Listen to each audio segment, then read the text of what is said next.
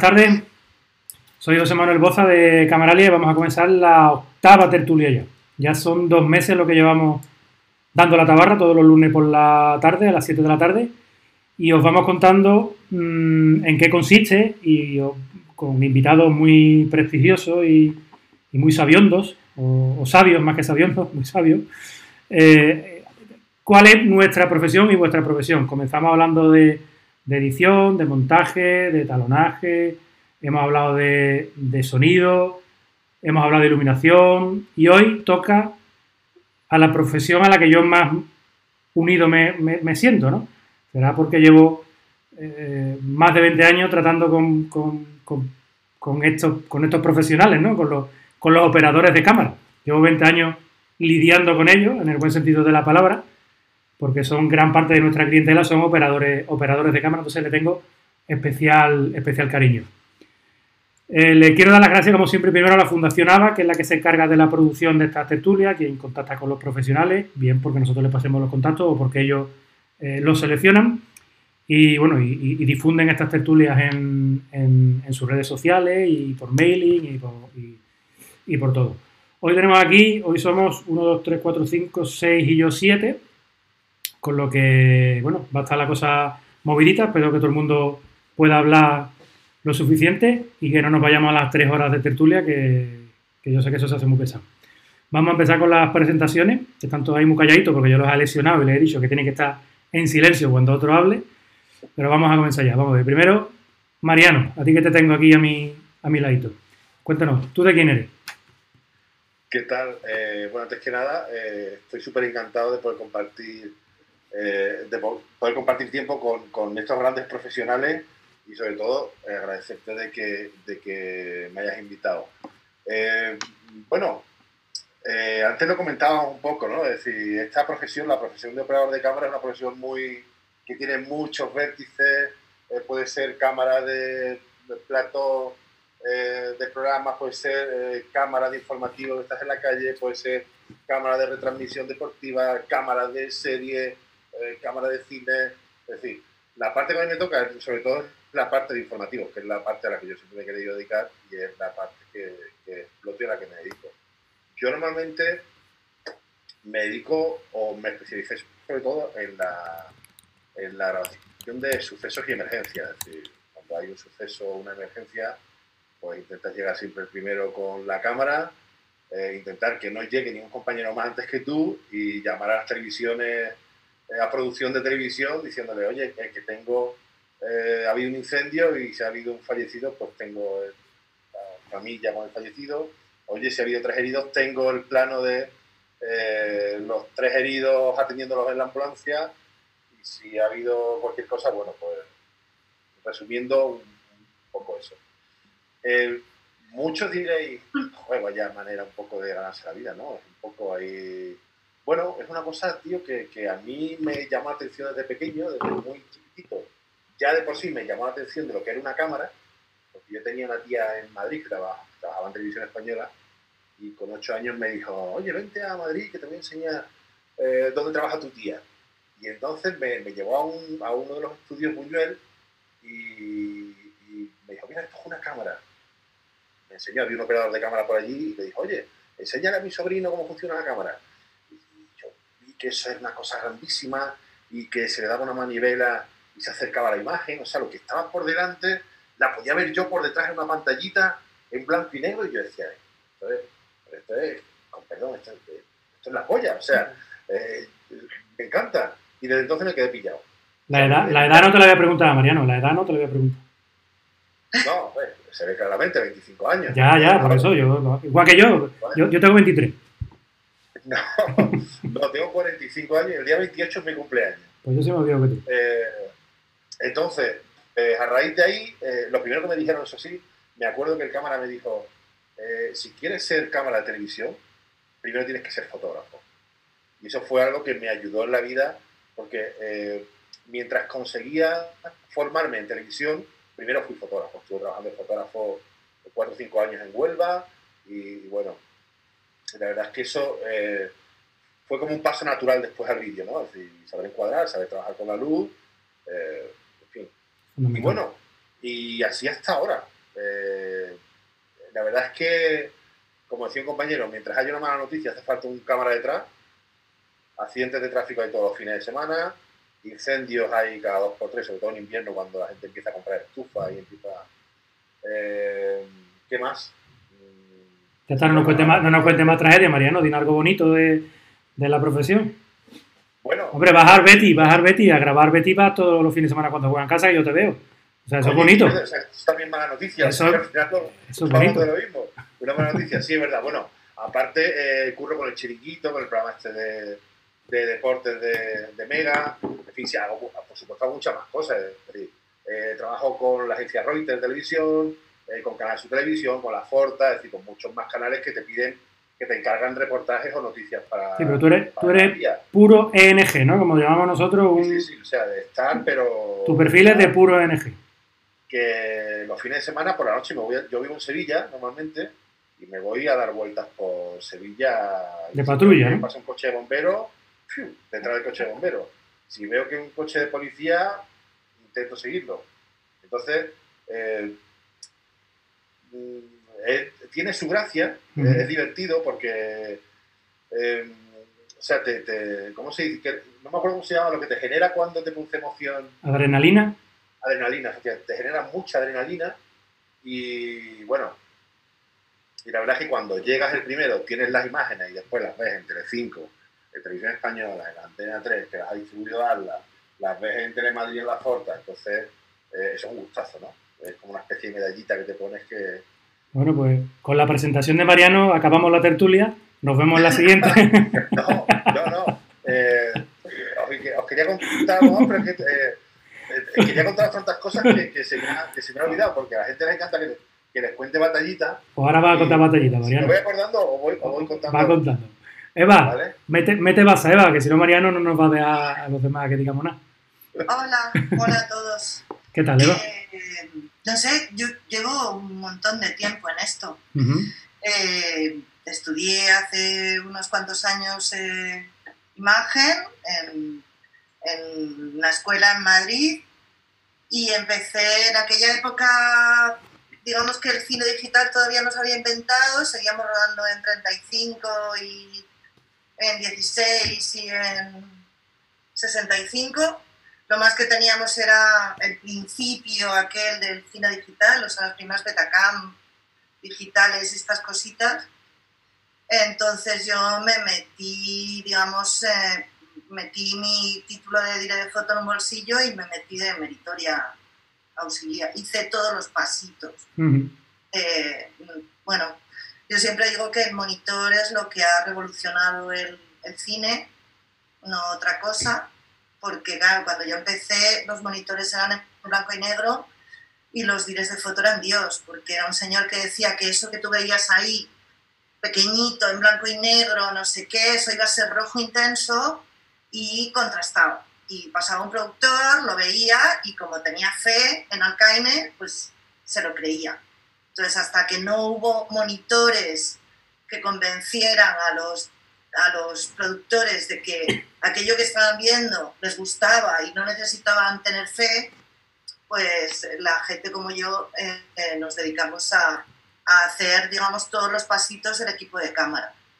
Entonces, eh, he sido todo en el equipo de cámara y la cámara la llevo desde hace unos cuantos años, pasa, pero casi todo lo que he hecho es o bien ficción o, documental. Documental, ¿no? Estoy viendo aquí que tú has hecho, has estado para de cámara en La Casa de Papel y en Vis a Vis, dos de las series sí, lo que pasa Bomba, ¿no? En La Casa de Papel estuve eh, cinco capítulos, creo, cuatro o cinco de la primera de la primera y segunda temporada. Es que tengo un lío, porque como rodamos toda la vez, en Vista Vista también he estado, en, bueno, en un montón de pues sitios. Tenemos a Mariano en la parte NG, tenemos a Eva de momento en la parte de series, ¿no? Vamos a ponerte ahí la parte de, ficción. Y cine, y cine. Y cine. Y cine, que a mí me sigue gustando el, el cine. ¿no? Vale. Álvaro, ¿tú qué tal? Oye, perdona que te diga, perdona que te diga, pero en esta imagen que tú tienes, estoy viendo a Iron Man constantemente. O sea, es constante. ¿eh? sí, ¿no? Sí, sí, no te creo. Pues nada, yo soy Álvaro, yo estoy de Granada, vivo aquí en Madrid. Y bueno, yo estudié en Barcelona, en las CAC, y luego, bueno, he avanzado por bastantes sitios. Estuve bueno, viviendo y trabajando en Los Ángeles, luego en la India, luego en Inglaterra. Y ahora, bueno, estoy aquí en Madrid, aunque sigo viviendo en Inglaterra y llego yendo a India. Y bueno, yo estoy un poco ahí a caballo y intentando también servir de foto, aunque hago más puros de operador, digamos, más de operador y puros más pequeños de de foto. Y ahí intentando abrir un poquito camino en este mundillo que es complicado porque hay mucha gente buena, mucha competencia y bueno, y eso lo hace también interesante y hace, lo convierte en un desafío, ¿no? He visto que trabaja con Dani, Dani Sánchez López, ¿no? Que también estuvo aquí con nosotros hace, un, hace, un par de semanas, creo que estuvo con nosotros, con los directores de fotografía. Sí. Bueno, Álvaro Gutiérrez también estuvo, ¿no? También, Álvaro también. Estuvo con vosotros, que Álvaro Gutiérrez es, quizá, bueno, quizá no es, mi mentor realmente, con la persona con la que yo más he crecido, bueno, aparte de personalmente como profesional, que empezarme las primeras oportunidades y con quien sigo trabajando a día de hoy. Y bueno, también yo también me encasillaría ahí en la parte de ficción. Casi toda mi vida he hecho cine, este último año pues también con el boom de la serie, eh, también bastante series, eh, publicidad también, pero quizá un poco menos. Vale. Y bueno, pues ahí estamos en la parte de, ficción, que aparte de lo que más me gusta también. Perfecto. Siguiente, ahora Elisa está nerviosa porque cree que le voy a dar paso a ella, pero no. Elisa, te toca, venga. Que yo sé que ya estabas preparada para este momento. Hola, ¿qué tal? ¿Qué tal? Hola a todos. Cuéntanos. Y nada, pues yo, por llevar así un poco la contraria, justo lo que hago es no ficción, más bien. eh, Estudié audiovisual, comunicación audiovisual en Sevilla, hasta bien unos años, y después de eso decidí que me quería especializar, que aquello era demasiado amplio y tal, y me metí en, dirección de fotografía en la CAM, y tres añitos. Y después de eso pues empecé un poco este camino del que hablaba Eva, de, de ayudante en series y tal. Lo que pasa es que a mí me pilló un poco, ahora lo veo a posteriori, el boom de los nuevos formatos digitales, ¿no? de la llegada del digital y todo lo que ha ido apareciendo ahí. Todo, Entonces, eh, ahora mismo soy operadora y directora de fotografía en, pues eso, en documental y en, y en publicidad principalmente. Mucho formato, mucho, mucha publicidad para internet y con todo lo que es eso que son que va cambiando, porque empieza, hace 10 años eran unas cosas y más batalleras y más convencionales, más internas a lo mejor, y cada vez se parece más a la tele y es más, son publicidad más, mm, con equipos más grandes y, guiones a lo mejor más complejos y tal, ¿no? y, y, ahí ando. Perfecto.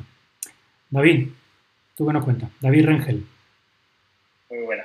Yo soy David Rengel, eh, soy operador de cámara y yo soy de Sevilla, de un barrio que se llama Torre Blanca de los Caños. Un saludo a los que me escuchen de allí, que es un gran barrio.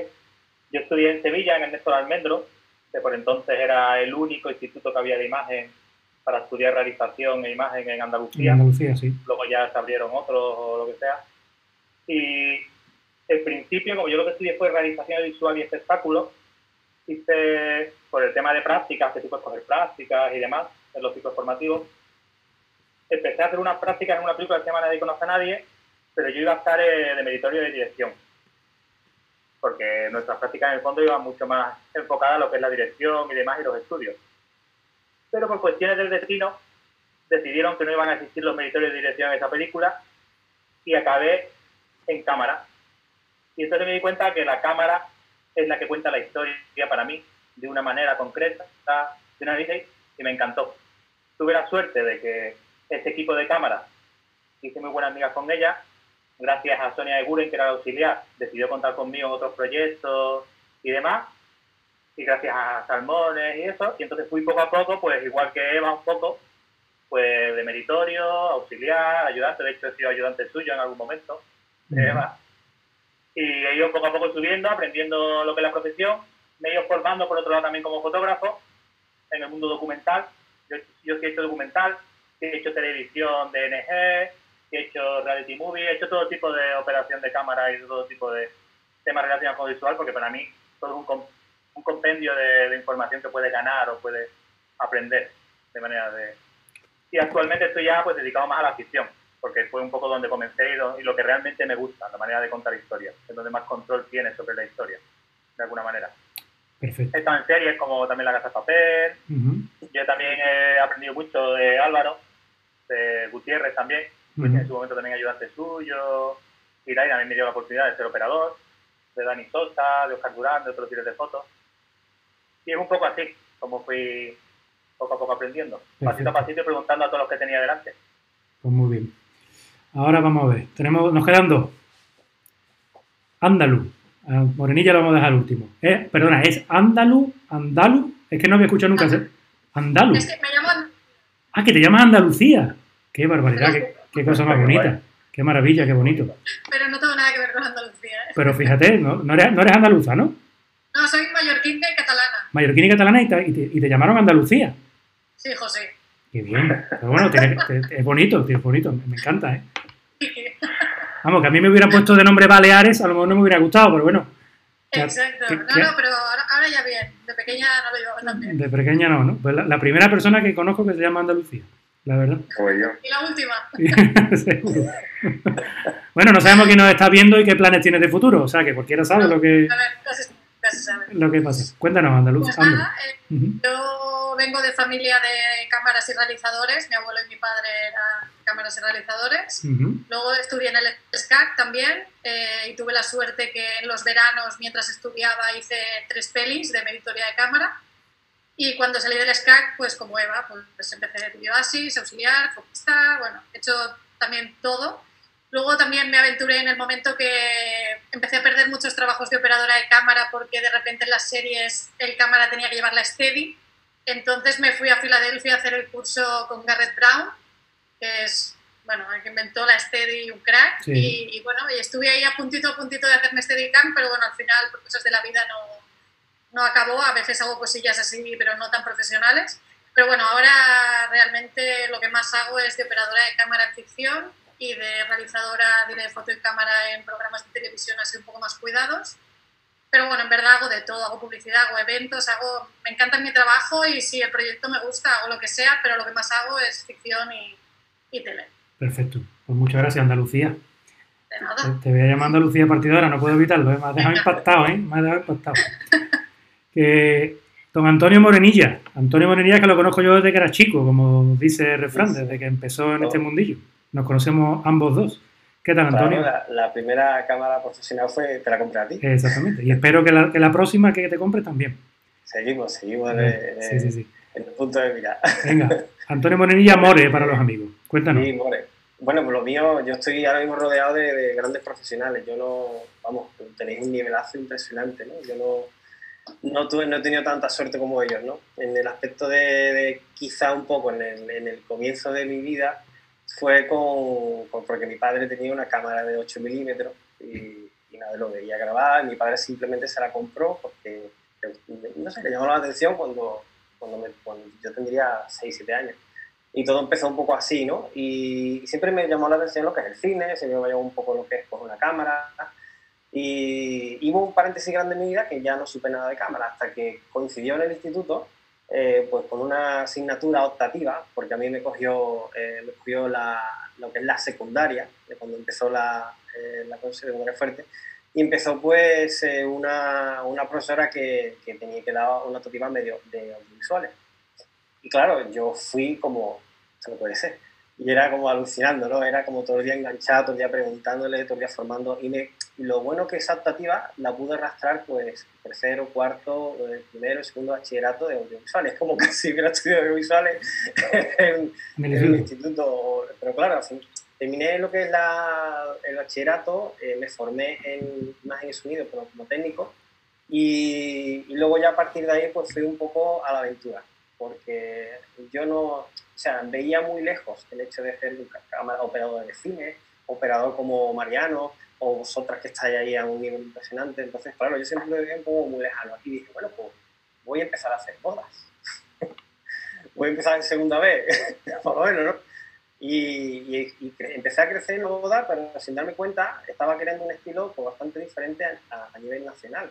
Nació YouTube, yo empecé a subir los vídeos a YouTube y de repente tenía un montón de seguidores. Empezaron a llamarme, llamarme mucha gente, empezaron a llamarme novios de todas partes de España. Digo, ¿esto qué, macho? no, era, el comienzo. Y, y, fui haciéndome un nombre eh, a nivel nacional que entre fotógrafos de bodas que me hizo, me hizo pues, lógicamente crecer cada vez más profesionalmente, porque ya si te tomas esto como una profesión, el videógrafo de bodas, te lo tomas como una profesión y muy seriamente crear siempre eh, cosas creativas, porque al final siempre estás creando constantemente sábados y domingos y viernes constantemente sin querer tú repetir nada.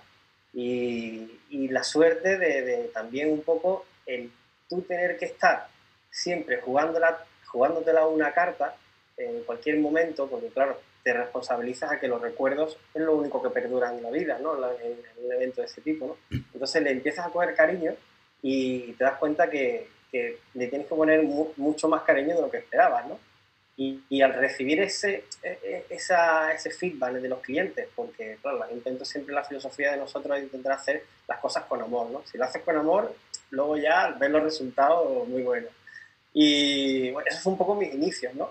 Y cuando ya un día me, dio por, bueno, voy a, voy a, pegar un salto más, voy a intentar probar la publicidad, voy a intentar probar hacer cortos, voy a intentar pues, hacer web series. Y empecé con una web serie con un chico de aquí de Cádiz, eh, y empecé pues a hacer una, una web serie, se llama 300 pavos y era un poco humor, ¿no? Era, al principio era un poco prueba de a ver qué tal salía el programa piloto y, y la verdad es que vimos cómo evolucionamos en, los cinco capítulos que hicimos y que, tardamos cinco años en grabarlo. sin prisa. Y, después de todo eso, pues empezó a llamarme productora, sin querer, ¿no? Me llamó varias productoras de Madrid, de Barcelona, de Sevilla, y empecé a trabajar con ella como freelance y le gustaba mi forma de, ver un poco las cosas, ¿no? de, de forma creativa, nunca eh, siempre buscando la, la, dándole vuelta ¿no? a la forma de intentar hacer algo diferente, algo creativo que llame la atención, que quizá un poco lo más complicado como, como productor creativo. ¿no? Y se corrió un poco la voz y empezó a llamar muchas de ellas. Y de hecho me he quedado con dos productoras que son las que ahora mismo son un poco más nuevas, eh, llevan poco recorrido, y son las que están dando un poco quizás eh, la, la, medallita o la galletita que te ha salido bien en el horno, como dice Mariano, eh, que consigues quizás, me presento con, por ejemplo, con Bugalú Studio, que es de Sevilla, y, tienes de repente un cliente que es Porsche, eh, un cliente que es porcelanosa, entonces claro, los niveles ya te, empiezan a asustarte, ya el cliente no es el cliente más cercano, no sino un, gran cliente y te pones más nervioso. Entonces te, te exprime más la cabeza, intentas hacer cosas más creativas, intentas hacerlo cada vez mejor.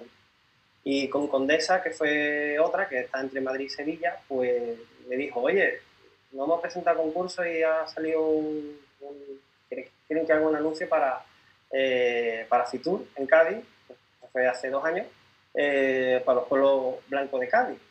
Y, y, nada, y me puse a, bueno, toma la cámara y, vete a buscar pueblo a ver qué haces tú ahí. me fui a dar vuelta por, por, la provincia de Cádiz hasta que, que, creo que lo que salió, al final conseguimos un premio por eh, premio Victoria Luquino como el vídeo más elegante, ¿no? el inicio más elegante, y ahí, bueno, esto mi proceso está ahí todavía. Estoy iniciándome la, en la publicidad de hace dos años y, me está gustando el, tema. ¿no? Estás haciendo camino, ¿no? Estás haciendo camino. Estoy haciendo, ahora estoy haciendo camino. Estás haciendo camino. Yo te, te, te, te, invité a ti precisamente porque, bueno, más o menos los perfiles estaban claros, ¿no? Está el, perfil de Mariano, que es un perfil batalleo, NG, porque yo Mariano lo conozco y sé el trabajo que hace, y, y, es cámara. Perdona, que todo, la mayoría hemos empezado en bodas, bautizo y comuniones. Sí, sí, ¿eh? no, no, por, supuesto. Por eso está aquí, por eso está aquí también More, porque, porque ¿cuántas cámaras de boda, bautizo y comuniones hay a lo largo de, España? Seguramente muchos más que los cámaras que han trabajado en la casa de papel, ¿no? O sea, y muchos de los que ahora están en la casa de papel o en series estrellas o en películas estrellas de cine, también habrán grabado su bodita y su bautizo en sus comienzos. Y, y, y hay algunos que parece que eso lo esconden como si fuera algo, entre comillas, vergonzoso, cuando yo creo que es todo lo contrario, que es que eh, hay mucho audiovisual comiendo del reportaje social, o sea, hay que darle su, hay que darle su sitio. Entonces, yo sé que More es un crack en el tema del reportaje social y digo, tiene que haber alguien también representando ese, ese apartado y bueno, yo también sé su trayectoria y bueno, y sé que puede llegar todavía mucho más, mucho más lejos, ¿no? Ya no sé si, ya no sé si decir más arriba o más hacia derecha o más hacia la izquierda, porque al final no tiene por qué ser uno mejor, mejor que otro, ¿no? En esta, en esta profesión, ya digo, yo tengo mucho cariño porque llevo tratando a muchas cámaras durante, mucho, durante mucho, muchos años. Vamos a ver, esta ha sido la presentación más larga de la historia de las tertulias de Camaralia, ¿vale? llevamos 24 minutos de presentación. Vamos a ver, somos... Además, además José Manuel, gente que se ha puesto ahí sentadito con sus butacas de cine, proyectó arriba para que veamos Exacto. Para que veamos que se lo tiene montado bien, que no es... Sí, sí, sí, sí, que está ahí... además que esta es una oficina muy pequeñita, Mariano. Esto es, ahora mismo tengo aquí el proyecto, las dos butacas de cine que me las pillé por Balapó, un cine que estaban, estaban vamos, liquidándolo en Sevilla. Me pillé dos butacas y, hostia, aquí yo monto el chiringuito por allá. Oh, y aquí enseño prácticamente todos los trabajos. Todos los trabajos, Está muy bien, la verdad, está muy bien, muy bien pensado. Eh, vamos a comenzar con la primera pregunta. Mm, que es la, que hacemos ahora todo lo, en todas las tertulias hemos hecho, porque bueno, esto ha nacido por, por culpa, no, no, me, sale así gracias a, sino por culpa del COVID-19. Y, y, la primera pregunta que llevamos haciendo en estos dos meses, aunque ya la cosa está un poquito más relajada que al principio, es cómo lleváis el, el, el trabajo, ¿no? ¿Os ha afectado mucho, poco? A ver, empezamos por Andalucía también, vamos a empezar al contrario. Cuéntanos.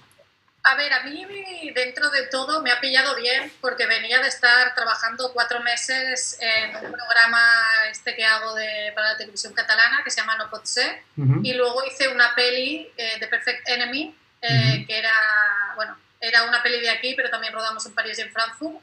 Entonces justo acabé todo esto que no tenía tiempo para nada, estuve cinco meses muy liada y justo pasó todo lo del COVID. Entonces, en verdad me pilló bien, por, bueno, bien, a nadie la ha pillado bien, pero me refiero que venía de trabajar, tenía colchón y ahora en teoría no me tocaba trabajar, me tocaba descansar y descansar he descansado, pero, pero no ha sido muy divertido. Entonces, por ese lado tampoco, bueno, no me he visto tan perjudicada. Evidentemente, pues ahora, yo qué sé, yo siempre también hago los sonar, los primaveras sounds, que ahora no hay. Y ahora mismo solo tengo una cosa la semana que viene, un día, eh, y no tengo mucha cosa más, pero bueno, también, bueno, no sé, supongo que ya se irá viendo y esperemos que todo empiece a, volver a la normalidad poco a poco y si no, pues bueno, pues de momento haremos vacaciones hasta que haya. Hasta que haya, ¿no? Álvaro, ¿tú qué tal? Pues yo mal, pues, pues este no me ha pillado, justo de pillo, acaba de terminar un curro en la India, eh, fui a hacer una Action Unit unas semanas, tres semanas, tres semanas y pico, y justo me volví, pero por los pelos. Además, que aterricé en España el mismo día 14, primer día de confinamiento, para confinarme directamente. Que me recogí un amigo con el coche, con la compra hecha, que estaba ya que no se podía comprar, y me confiné directamente. Y bueno, ahora mismo bastante para ello. Había un par de cosas que estaban ahí por verse, porque nunca hay nada que, hasta que no es tangible, no está ahí pero claro, de repente todo se ha desvanecido, así que ahora mismo no tengo ni idea. Sé que hay compañeros que han empezado, que están empezando esta semana los primeros rodajes, sobre todo proyectos que se quedaron a medias que no van a terminar, y en función de cómo les vaya a ellos, pues determinará un poco con qué potencia empezarán el resto a, hmm. a funcionar. Pero claro, todas las medidas de seguridad que hay, todos los protocolos, significan más tiempo, que se tarda más en rodar, es si vas a rodar menos por jornada, si vas a rodar más jornadas, pues acabar de reducir parte de equipo pero si no dan más jornadas, los proyectos suben de precio. Entonces habrá proyectos que ni siquiera van a poder llegar a empezar y otros proyectos que no, no se van a posponer porque hasta que se puedan abaratar costes. Entonces, no sé, haremos no tengo ni idea cómo va a salir. ¿Cómo va a surgir, cómo va a seguir el tema, no? Eva, ¿tú qué tal? A mí me pasa un poco como a Andalu. Yo acababa de terminar, vamos, hice primero Valeria, y me fui de Valeria para hacer la serie de Vamos Juan, que la terminé de talonar a finales de enero, con lo cual estaba, bueno, pues como, sí, como con ganas de, de vacaciones, ¿no? Pero sí, esto no han sido precisamente unas vacaciones. Y lo malo es que lo que sí que había, digamos, en perspectiva, eh, un poco se ha diluido, no, no se ha no, tiene fecha. Antes teníamos unas fechas más o menos, pero ahora hemos pasado a, bueno, quizás se retrasa después del verano.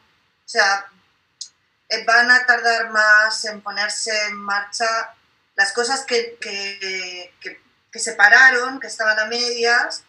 Pues eh, yo, por ejemplo, mi chico está rodando esta semana porque, porque habían cortado la peli y, y han decidido terminarla estas dos semanas que les quedaban pero los proyectos que no se habían empezado tienen, tienen peor, peor, pronóstico, creo. Mariano, tú imagino que para habrás parado poquito, ¿no? Porque... Mariano, dale al micrófono, Mariano. Ahora. Perdón, perdón. Es que estoy sentado en una silla que hace mucho ruido y digo, ya, eh, yo, por suerte, la verdad es que eh, me ha afectado un poco, pero en positivo, porque ha coincidido también que muchas cámaras de televisión, eh, por miedo al virus, porque tenían familia, hijos y todo, han preferido no salir a la calle para no contagiarse. Es cierto que las televisiones no han contratado mucho personal, ¿vale? Pero bueno, en mi caso, lo que he hecho sobre todo ha sido, nada, pues buscarte la vida, o sea, saber qué es lo que necesitaban las televisiones y ponerte pues eso sí, accidente de tráfico como no había, como nadie se movía. No había. ¿Sabes? No había, bueno, uno, mentira, uno, que pillé uno, ¿vale? Que por suerte no, no, no pasó nada grave. Pero bueno, era anécdota, ¿no? Un accidente, no, no, había, no, había, no había tráfico y había un accidente. Eh, nada, buscarme la vida haciendo temas pues de, los que, de, lo que había todos los días, pues imaginaros, que si aplausos a las 8 de la tarde, eh, intentar pillar alguna salida de algún recuperado tal, ¿sabes? Cuando salen le aplauden eh, los enfermeros y todo el show que se monta, eso se vende muy bien. Eh, por ejemplo, aquí en Sevilla, que la Semana Santa, como sabéis, se suspendió, pero la gente montaba unos pasos en los balcones, se vestían de nazareno y salían a la calle, es decir, intentar pillar cualquier imagen de esa, las televisiones, vamos, se, se, lo rifaban. ¿sabes? Es cierto que me ha hecho mucho daño los teléfonos móviles. Teléfonos móviles.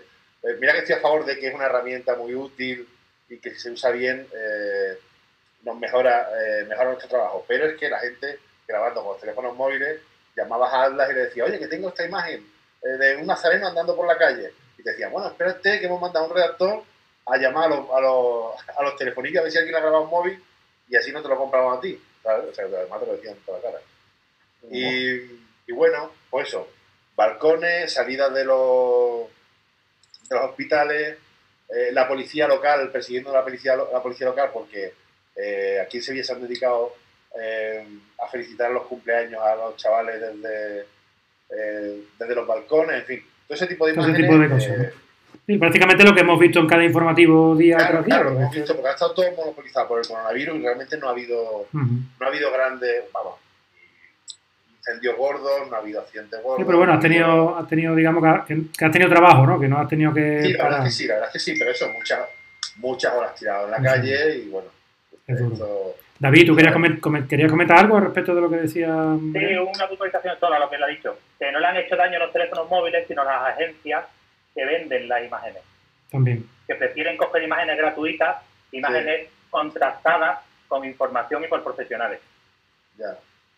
Cierto. es súper importante decirlo. Yo es que también he sido fotógrafo, reportero de, prensa y de conflicto y demás. Y entonces la veracidad de la información tiene que tener a alguien detrás que la transmita. Las agencias no hacen eso. Son vendedoras de imágenes. Sí, hay Los teléfonos móviles, la gente, nadie de eso hace daño. La gente que no contrasta la información es la que hace daño. Pero sí, sí, te digo una cosa, ¿eh? eh Antena 3, La Sexta, o sea, eh, la, gente de producción informativo, la gente de ANLA, que con los que si alguno está viendo esta, este streaming, que oye, que, un beso y un abrazo a todos y que, y que les agradezco siempre que me atienden genial. Es cierto que te dicen, oye, espérate que hemos mandado un redactor, me pasó hace poco, bueno, hace poco, en enero un apuñalamiento, un hombre, un chaval que apuñaló al padre, eh, total Tuvimos seis o siete horas esperando que sacaran el cuerpo y tú mirabas a los balcones y veías lucecitas por todos lados. Lucecitas por todos lados. ¿Qué pasa? Que al final no compraron las imágenes porque las sacaron del teléfono móvil ¿Sabes? Eh, sí, tiene todo su... ¿Sabes? Pero bueno. O sea, aquí lo de, lo de perro no come perro no se aplica, ¿no? En la profesión de... No, no. Ahí no... Dicen que en el periodismo sí, dicen que en el periodismo sí, yo no lo sé, porque no soy periodista, pero eh, en, la, en, el tema de audiovisual parece ser que, que no. David, ¿tú, ¿tú cómo andas de trabajo? ¿Cómo has estado estos dos meses que llevamos? Bueno, estos dos meses he estado en casa, metido, encerrado. Yo vivo en Madrid y en Madrid hemos estado absolutamente encerrados. Yo por lo menos he cumplido a rajatabla lo que había que hacer y he salido exactamente siete veces cuando se me acababa la, verdura y la fruta fresca. Y ya tengo abajo uso de mi casa, o sea, tampoco salía, básicamente. Bajaba abajo del portal, cogía la fruta y me volvía. Pero usted no había tenido la suerte. No tengo mucho problema. Yo soy una persona que está acostumbrada a no, a no necesitar salir, ni los bares, ni nada, en general. Solo necesitaba que me abrieran la casa campo, que la han abierto hoy por fin en Madrid. Y entonces hoy es la primera vez que voy a intentar salir un poco a hacer deporte de una manera como hay que hacerla, responsable. Claro. A ver si se puede, porque estaba lloviendo. Bueno, igual. me da igual, aquí hay menos gente. eh, nos quitamos. Eh, con la lluvia se va el coronavirus, porque es cosa de cobarde. Que eso... Eh, en este aspecto yo venía de trabajar muchísimo, muchísimo tiempo. Llevaba un año y medio, como ha habido un momento de auge de producción visual inmenso en España, que ha sido una desgracia, que por esa desgracia, ¿no? esta pandemia se haya parado ahora mismo. Y entonces no he tenido mucho problema. Justo el día de la alarma iba a trabajar, estaba haciendo una segunda unidad en una serie que se llama Sky Rojo, de Vancouver, que es una nueva, serie, y la cortaron en este momento. Bueno, ahora mismo no se sabe nada de qué va a ocurrir, cómo están comenzando. Es una desgracia porque está, no existe un protocolo legal actualmente en España. Hay unas recomendaciones, las recomendaciones no son una ley.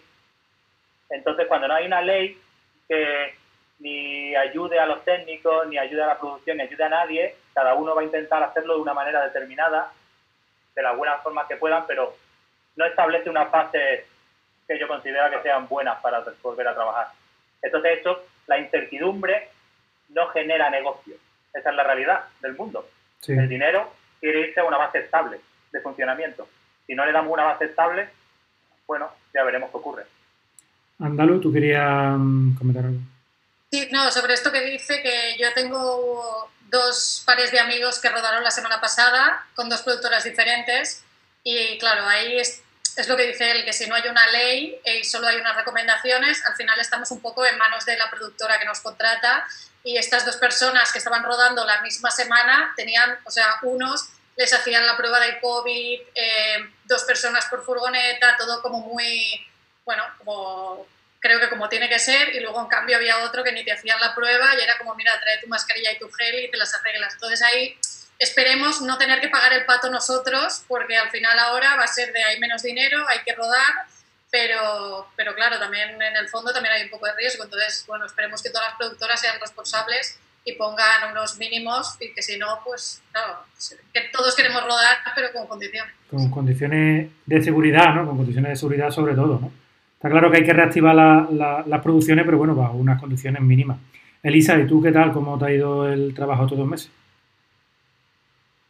Pues yo, por lo que decía David antes, también un poco, no sé quién comentaba, que, sí que me ha pillado pues, el último año y medio, dos años, muy a tope y tenía pinta de que de aquí a verano iba, iba a ir ahí, iba a acabar mal, yo físicamente, de todo, lado que, de todo el curro que había y de hecho yo vivo en Madrid y, eso, y, cerraron los coles y tal, y, mi chico y yo, que también es operador, seguimos grabando hasta el último minuto, el último rodaje nos, lo, nos echaron en mitad, de la jornada, en mitad de la jornada lo pararon porque había gente en la oficina de producción que había dado positivo, alguien que tenía un posible positivo y todo como muy de repente ya in extremis, pero que hasta el último minuto.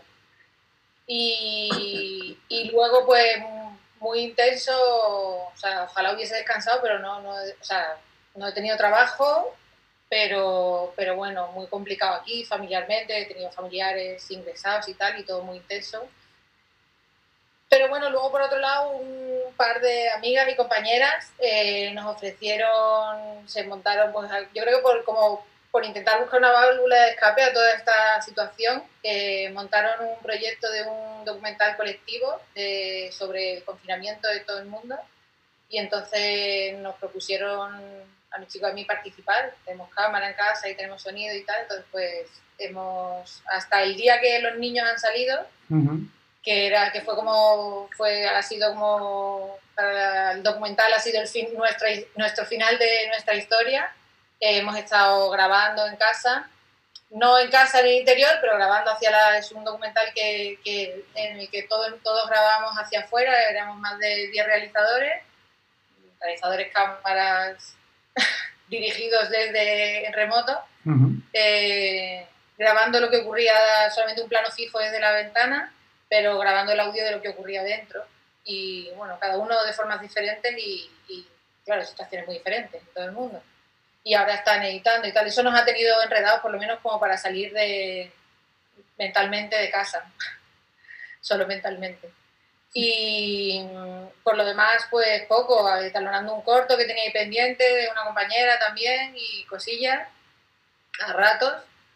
Y ahora sí que parece que, que, ya aquí, como hoy hemos salido, hemos pasado fase 1, ya parece que ya ha empezado a recibir llamadas y que hay cosas que se retoman tal como las dejamos. Eh, y sí, la deuda es cómo vamos a volver, porque claro, yo mm, los equipos con los que yo trabajo somos pequeños generalmente, entonces es como fácil retomarlo porque no, no implica una logística muy, muy gorda y muchas veces se puede mover, pues ahora lo que, lo que se ha quedado pendiente, que era en interior, pues lo, lo, van a cambiar y va a ser en exterior, entonces pues estaremos al aire libre, supongo, en la medida de lo posible y los equipos se reducirán algo pero me queda la duda de saber cómo van a ser exactamente los protocolos, que creo que, no van a brillar por su presencia. Por su presencia, ¿no? Porque hay... Mm, o sea, sí, sí, ahora sí hay mínimos, pero claro, son equipos cambiantes. Yo cada día grabo con equipos ligeramente que cambian, a lo mejor son las mismas productoras, tres o cuatro productoras, entonces más o menos, pero en el fondo vas cambiando de equipo o de actores y tal, entonces mm, no sé exactamente cómo van a ser. Pero me parece que vamos a empezar fuerte y va, a aflojar rápido los protocolos. Porque también el, yo grabando para internet hay como mucha. O sea, todo lo que yo suelo grabar para, para, para internet es, es muy rápido, tienen mucha prisa por retomar. Han estado todos estos dos meses grabando mucho, inventándoselo con imágenes de archivo, mucha postproducción, gente grabando, buscando youtubers y gente que se graba desde su casa, pero yo creo que tienen ya mucha prisa por volver a grabar y, meten mucha presión las, los clientes, creo, por lo que estoy viendo, por lo que me están contando. Entonces no, no, no creo, o sea, me, da la sensación de que no tienen, a los clientes no les importa, no, la, no es su prioridad tener en cuenta en qué condiciones grabamos, sino volver a retomarlo tal como iba. Y ahí pues habrá que ver qué pasa. Habrá que ver qué pasa, ¿no? Y More, ¿tú qué tal? Mm. Yo Hombre, la parte, si me, hace, bueno, te hablo un poco el tema de las bodas, sí que es verdad que este año se han pospuesto las bodas directamente ya para el año que viene. La gente este año no quiere casarse, lógicamente, porque las medidas no son las que uno lo quiere, uno quiere celebrar su boda. Eh, pero sí que es verdad que yo, claro, hago muchas más cosas, no solamente bodas. Y con Bugalú Studios estuve, eh, terminamos 10 documentales que hicimos para Canal Sur y anteriormente un documental del Carnaval de Cádiz, que uno hemos querido hacer, un, sobre todo el director ha querido hacer una, una, forma de ver el carnaval eh, universal, ¿no? que se vea, que se vea, que se entienda perfectamente en todo el mundo. Y fue a terminar los 10 documentales y nos pilló directamente esto, y así que ha sido, este, estos dos meses han sido prácticamente eh, llamadas constantes de parejas que se posponen la boda y, cero ingresos. Así que bueno, esperamos un poquito que llegue ya, porque por ejemplo hoy por la mañana he estado en la, marca Paradores, ¿no? Esta que es pública, ¿no? Eh, hay, una, hay una productora aquí en, Madrid que, que, lo que está llevando prácticamente es la imagen corporativa de todo. Y me, para la parte de Cádiz, pues se pone en contacto conmigo para ahora el tema de, de, grabar las cosas puntuales, es decir, están colaborando con Cruz Roja eh, y están pues, haciendo un menú para gente con problemas socioeconómicos y estamos prácticamente redactando un poco, bueno, grabando, realizando un poco todo eso. Y hoy sido un poco la parte de la recepción de mercancía, el, cómo hace el pueblo limpieza el producto, cómo llega, cómo se higieniza. Y bueno, ahora parece que está entrando un poquito más de trabajo. Parece, ¿no? Pero que entre más. Todos sois freelance, ¿no? Sois todos, o sea, ninguno soy asalariado de una de una empresa, ¿no? Sino que soy eh, yo no, desde luego yo no. Yo, autónomo, freelance, y bueno, trabajáis para diferentes... Eh, eh, ese es el perfil, ¿no? Por, lo que yo entiendo, menos la parte de televisión, el poco de televisión local que quede o las televisiones autonómicas y tal, prácticamente el perfil que tenéis hoy de autónomo, ¿no? Freelance, ¿no? trabajáis, entre comillas, para el, el, mejor postor, ¿no? ¿no? No hay... Las empresas no tienen a los cámaras fijos, ¿no? Sino que los tienen por obra, por servicio, por, por contrato. ¿Quién da más, no? ¿Quién... ¿Quién me paga más, no? Son contratos por obra. Contratos por obra y, y ya está, ¿no? Sí. Sí, sí. ¿Alguno de vosotros ha cobrado un sueldo alguna vez de, un, de una empresa o habéis tenido esa suerte? No, dedicándome a otras cosas. Exactamente, antes de eso. O sea que vais, vais, vais subiendo, vais subiendo, subiendo el nivel, ¿no? Ni vacaciones. Ni vacaciones, ni, nada, ¿no? Aquí la, la, pena, la pena no entre comillas, ¿no? Pero el operador de cámara no tiene la, la suerte, entre comillas también, que han tenido los, los, montadores o los etalonadores o la gente de UFX, que hemos hablado con ellos anteriormente, que se han podido llevar trabajo a casa, o sea, han podido seguir trabajando y en algunos casos han podido seguir ingresando dinero porque, porque puedan hacer trabajo desde su casa. Sin embargo, los operadores de cámara más, complejo, ¿no? Quizás eh, vosotros, sobre todo lo que dedicáis a cine, a cine y serie. El, operador de cámara, vamos, en mi caso, la cámara está. O sea, está acostado, estoy yo, la almohada y la cámara, ¿sabes? la, tiene que tener, la tiene siempre, siempre preparada, claro, para, cualquier historia. Pero eh, yo ahora quería preguntaros lo que dedicáis más al, al, al, cine y a las series y tal. Eh, hemos hablado mucho cuando hemos hablado con, los coloristas, con los, directores de fotografía y con los montadores, pues hemos hablado mucho la relación que tienen entre ellos, ¿no? Porque el colorista tiene que tener muy buena relación con el director de fotografía, porque uno interpreta lo que el otro quiere decir, el director de la película, tal, tal, tal. En este triángulo amoroso que tienen entre los coloristas, los directores de fotografía y, los montadores, eh, el cámara, ¿qué es lo que, ¿dónde está? ¿Qué, función tiene? O porque muchos de vosotros sois también directores de fotografía, aparte de, aparte de cámaras, ¿no? Con lo que digamos que entenderéis bien todos esos, todos esos roles. ¿Qué es lo que hace el, eh, o, quién es el operador de cámara? ¿La persona de confianza del director de fotografía o, quién? ¿Quién, quién qué, juega en esa, en esa película? Yo, por ejemplo, en mi caso, José, yo hago las casi las dos cosas operador de cámara y director. De hecho, en los 10 documentales que hemos hecho he estado, más, he estado de operador y de dirección de fotografía con otro compañero más. Y, y, es un poco eso, ¿no? Quizá cuando te contratan productoras tienes que hacer un poco de, los dos, a menos que ya cuando son producciones más gordas o más grandes, eh, sí que es verdad que cada uno tendrá un poco su cometido un poquito más eh, para hacerlo, ¿no? Porque el interlocutor de los que hacéis serie, por ejemplo, David, tu interlocutor, quién es el director, el director de fotografía, quién es tu... La relación, el jefe directo tuyo es el director de fotografía, ¿vale? Es el que decide un poco, porque es el que ha tenido una relación más directa con el director. Para mí un operador de cámara es alguien que está casado con el director de foto, pero se acuesta con el director, básicamente. Esa es la realidad, creo yo. ¿Sabes? O sea, está ahí en medio de la terna y pues alterna con los dos un poquito y tiene que aprender a lidiar con esas dos personas que están por encima y que tienen la visión. Uno, una visión más técnica de luz y de tal, y otro, una visión narrativa que quiere aportar a la película. Entonces yo tengo que estar aprendiendo de esas dos personas. En mi caso concreto creo que siempre hay un problema, pero en mi caso concreto, ¿eh? porque hay otra gente que tal, y es la que hay una gran cantidad de información que tiene el director de fotos, de reuniones, de cosas que ha tenido con el director, que el operador suele entrar más tarde a trabajar en el proyecto y creo que debería de entrar en algunos momentos antes, aprender más, no sé qué, para expresar más. Pero es una decisión, o sea, es algo que considero yo, desde mi perspectiva, como operador de cámara. ¿Querías tú decir algo, Álvaro? Sí, sí. Bueno, me gusta mucho esto que dice David y es verdad que a veces los operadores deberían empezar, de empezar antes del proceso de preproducción para empezar a empaparse un poco de cómo se va a contar la historia y de de, bueno, de una serie de características que hacen falta para luego poder desarrollar el trabajo.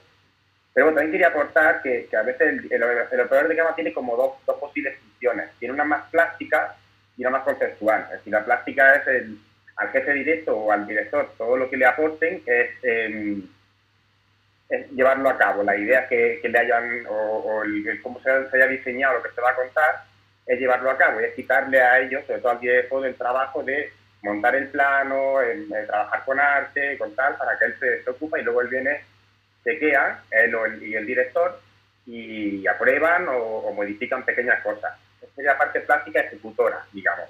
Pero luego también hay una parte de ayuda conceptual en la que a veces también eh, eh, intercede directamente en el proceso de, de, de, diseñar cómo se van a contar las cosas. Y aporta también narrativamente ideas que pueden eh, ser o no compradas por el director o por el director, pero también podría aportar esa parte. Vale. Mariano, ¿qué querías tú comentar algo? sí, yo quería hacerle una pregunta a mis compañeros, porque claro, eh, supongo que no es lo mismo ser cámara de una serie como la de la que antes hablábamos, de la de eh, Aquí no hay quien viva, que de ser operador de cámara de una serie como por ejemplo eh, La Unidad, que la estuve viendo hace poco, no sé si la habéis visto, una de Movistar, que, que, que parece una película de cine, es decir, o sea, entiendo que ahí hay diferentes maneras de hacer series, ¿no? Y no sé, lo digo para los operadores que hacéis que hace operadores y directores y directores de fotografía, claro. ¿Cómo lo? La pregunta. ¿no? Dime, dime, perdón. Quiero decir, yo creo que ahí hay dos diferentes, no solo un planteamiento diferente, hay dos diferentes presupuestos, pero vamos, desde ¿no? el, el, presupuesto de la unidad es, no tiene nada que ver con el presupuesto de Aquí no hay quien viva, creo.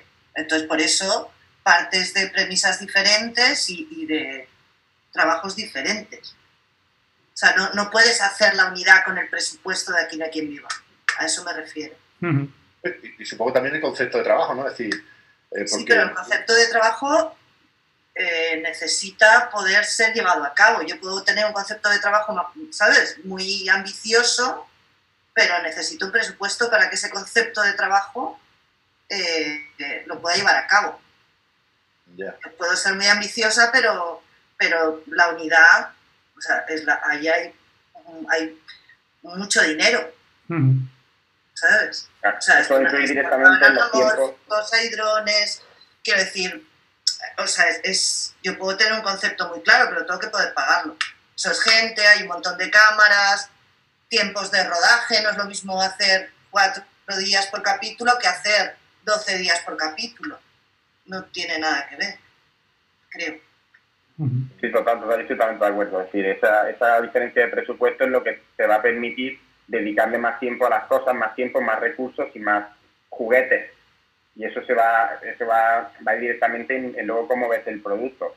Yo, por ejemplo, me acuerdo trabajando en la serie, yo estuve como operador en el embarcadero o en Patria, que los procesos y el acabado y el esto no tiene nada que ver, de, por ejemplo, para una peli de foto independiente más pequeña que la hemos rodado en veintipico días, cuando allí teníamos, no sé si eran eh, 11 o 12 días por episodio, en una serie de 8 episodios o de 10 episodios, entonces evidentemente ahí luego se van a ver las diferencias, o luego como ya la serie de Aquí no hay quien viva, a lo mejor tienen 4 días o 2 por episodio, entonces una secuencia de, de 4 páginas la tienes que hacer en 2 horas, y en otra, en una peli a lo mejor tienes 2 días para hacer la secuencia, entonces al final pues repercute en todo este aspecto visual y en, y en todos los acabados de, de, cada uno de los departamentos. Y la preparación, la búsqueda de decorados, quiero decir, no es lo mismo poder tener eh, el, el, mismo tiempo equivalente que tienes para rodar, para preparar, para localizar, para buscar los decorados, para desechar decorados y poder pagar los decorados que quieres, a, a no poder no es lo mismo, quiero decir, el, el, ese trabajo es muy importante. Y, y, el hecho, y el hecho de que haya plataformas que se dedican ahora a producir cine y series, eh, ¿eso ha beneficiado, ha perjudicado en algún aspecto? Eh, ¿ha reanim ¿Va a reanimar el mercado? Eso... Yo creo que está perjudicando al cine, la verdad. Ah. Porque la gente va menos al cine y la gente se espera a verlo en plataformas porque ya tardan menos, no como antes, y aparte sufren con series, ¿no? Se invierte en series, la gente devora series Y ahora mucha gente prefiere engancharse una buena serie y pegarse una maratón que dar una buena peli. La serie también ha mejorado mucho de calidad, ¿no? Eh, la serie se ha acercado mucho al cine, ¿no? En cuanto a, a, todo, ¿no? A, la estética, a, todo. todo. Todo lo que rodea una serie ahora mismo es como, son como pequeñas películas, ¿no? Cada, cada capítulo en alguna serie. forma de contar historias, claro. ¿sabes? Porque ya desarrolla de otra manera, no tiene la capacidad que tenía el formato de hora y media, dos horas de antes. Y entonces es, otra cosa. ¿Quería Andalucía o David levanta la mano, creo, David? Sí. Sí, ah, bueno, Andalucía, tú. Tú sí, tú, Andalucía. No, en cuanto a lo que decías antes, ¿no? que era muy interesante el trabajo con el director y el director de fotografía, yo también creo que luego también hay como tipos de proyectos, ¿no? Y a lo mejor hay proyectos en el que el operador de cámara, pues como decía Álvaro, pues ayuda más a quitarle pues, trabajo al director de fotografía y ayudar al director a contar la historia y a lo mejor hay veces que no es tan creativo, ¿no? que te dan un storyboard y es como que tienes que hacer esto, pero luego hay veces que es cuando yo disfruto mogollón, por ejemplo, esto es la última peli que hice, eh, eh, se rodaba todo cámara en mano, en plano secuencia y se dejaba muy libre a los actores para que hicieran lo que quisieran, más teatral, entre comillas. Entonces, claro, yo ahí me ponía la cámara al hombro y claro, sí, sabía un poco lo que quería el director, pero al final era de que fluya. Y entonces ahí sí que tienes mucha creatividad, mucha tal, y que el actor se va corriendo y tú vas detrás, o en la próxima toma a lo mejor se queda sentado y se tira al suelo y tú no sabes lo que va a pasar. Y yo, por ejemplo, ahí es donde más disfruto, me encanta. Y yo, por ejemplo, en esta peli me lo pasé como niña pequeña pero es verdad que no siempre es así y depende del proyecto a lo mejor tú puedes aportar más o menos o depende de que el director confíe más en ti o lo tenga muy claro y no, ¿no? O sea, depende un poco de todo esto. Y yo en este caso tenía un director súper free, que, que, era Kike Maillo, y luego una directora de foto, Rita Noriega, que, con la que da gusto y la verdad que en esto me, me lo pasé, vamos, en grande. David, ¿tú qué ibas a comentar? Eh, no me acuerdo, la verdad.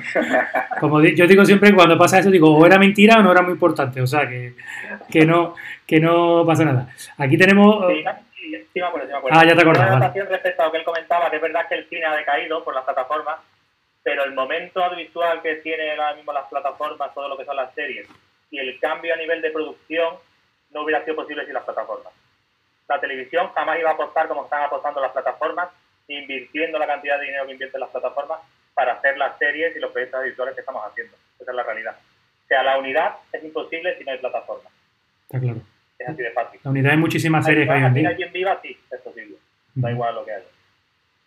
Hombre, yo creo que a las plataformas hoy en día no se le puede reprochar nada, al contrario, yo creo que son las que están tirando de, del carro, ¿no? Y están invirtiendo, incluso están invirtiendo en España de forma potente, ¿no? Con los, los hubs que están montando en, la industria la han inflado sin duda. el boom ha crecido muchísimo, eso está claro. En concreto con el cine, pues verá que a lo mejor ha perjudicado un poco, pero la industria sin duda ha sido positivo. Yo lo que espero que no sea un boom, sino que sea algo, algo sostenido y que se mantenga en el tiempo, ¿no? Que no sea algo puntual y, y ya está. Sí, está aguantando, yo creo que aguanta. Andalucía. De hecho, bueno, supongo que esto lo sabrá mejor Eva, pero en la casa de papel, ¿no? Eh, primero no era para para ninguna plataforma y tenía un buen nivel, pero a la que lo compró la plataforma explotó y de repente tenía unos medios brutales. De hecho, yo en la Casa de Papel rodé antes de que entrara la plataforma, o sea, yo rodé antes de que se hiciera mega famosa y de que, y de que entrara Netflix. Pues bueno, o sea, está claro que han, han, han dado mucho trabajo y han mejorado los presupuestos, quizás han pero esto ya estandarizado un poco, no sé lo que pensáis, el producto, o sea, muy bien visualmente, con mucha calidad, tal, pero un poco, pero, pero eso es una opinión también personal. Claro, yo es que vi un vídeo de Miguel, ¿no? Que explicaba el antes y el después, y claro, me dejaba alucinada del cambio de cámara, que cogía una curva y vino un físico de Estados Unidos para que, o sea, Claro, esto no lo puede hacer cualquiera aquí. No, de hecho, La Casa de Papel en la primera temporada la rodábamos con Alexa Mini y quiero decir, las plataformas tienen un requerimiento. O sea, Netflix, cuando tú ruedas para Netflix, tienes que rodar mínimo en 4K. No, por eso paso a red. No es lo mismo que si te compran el producto.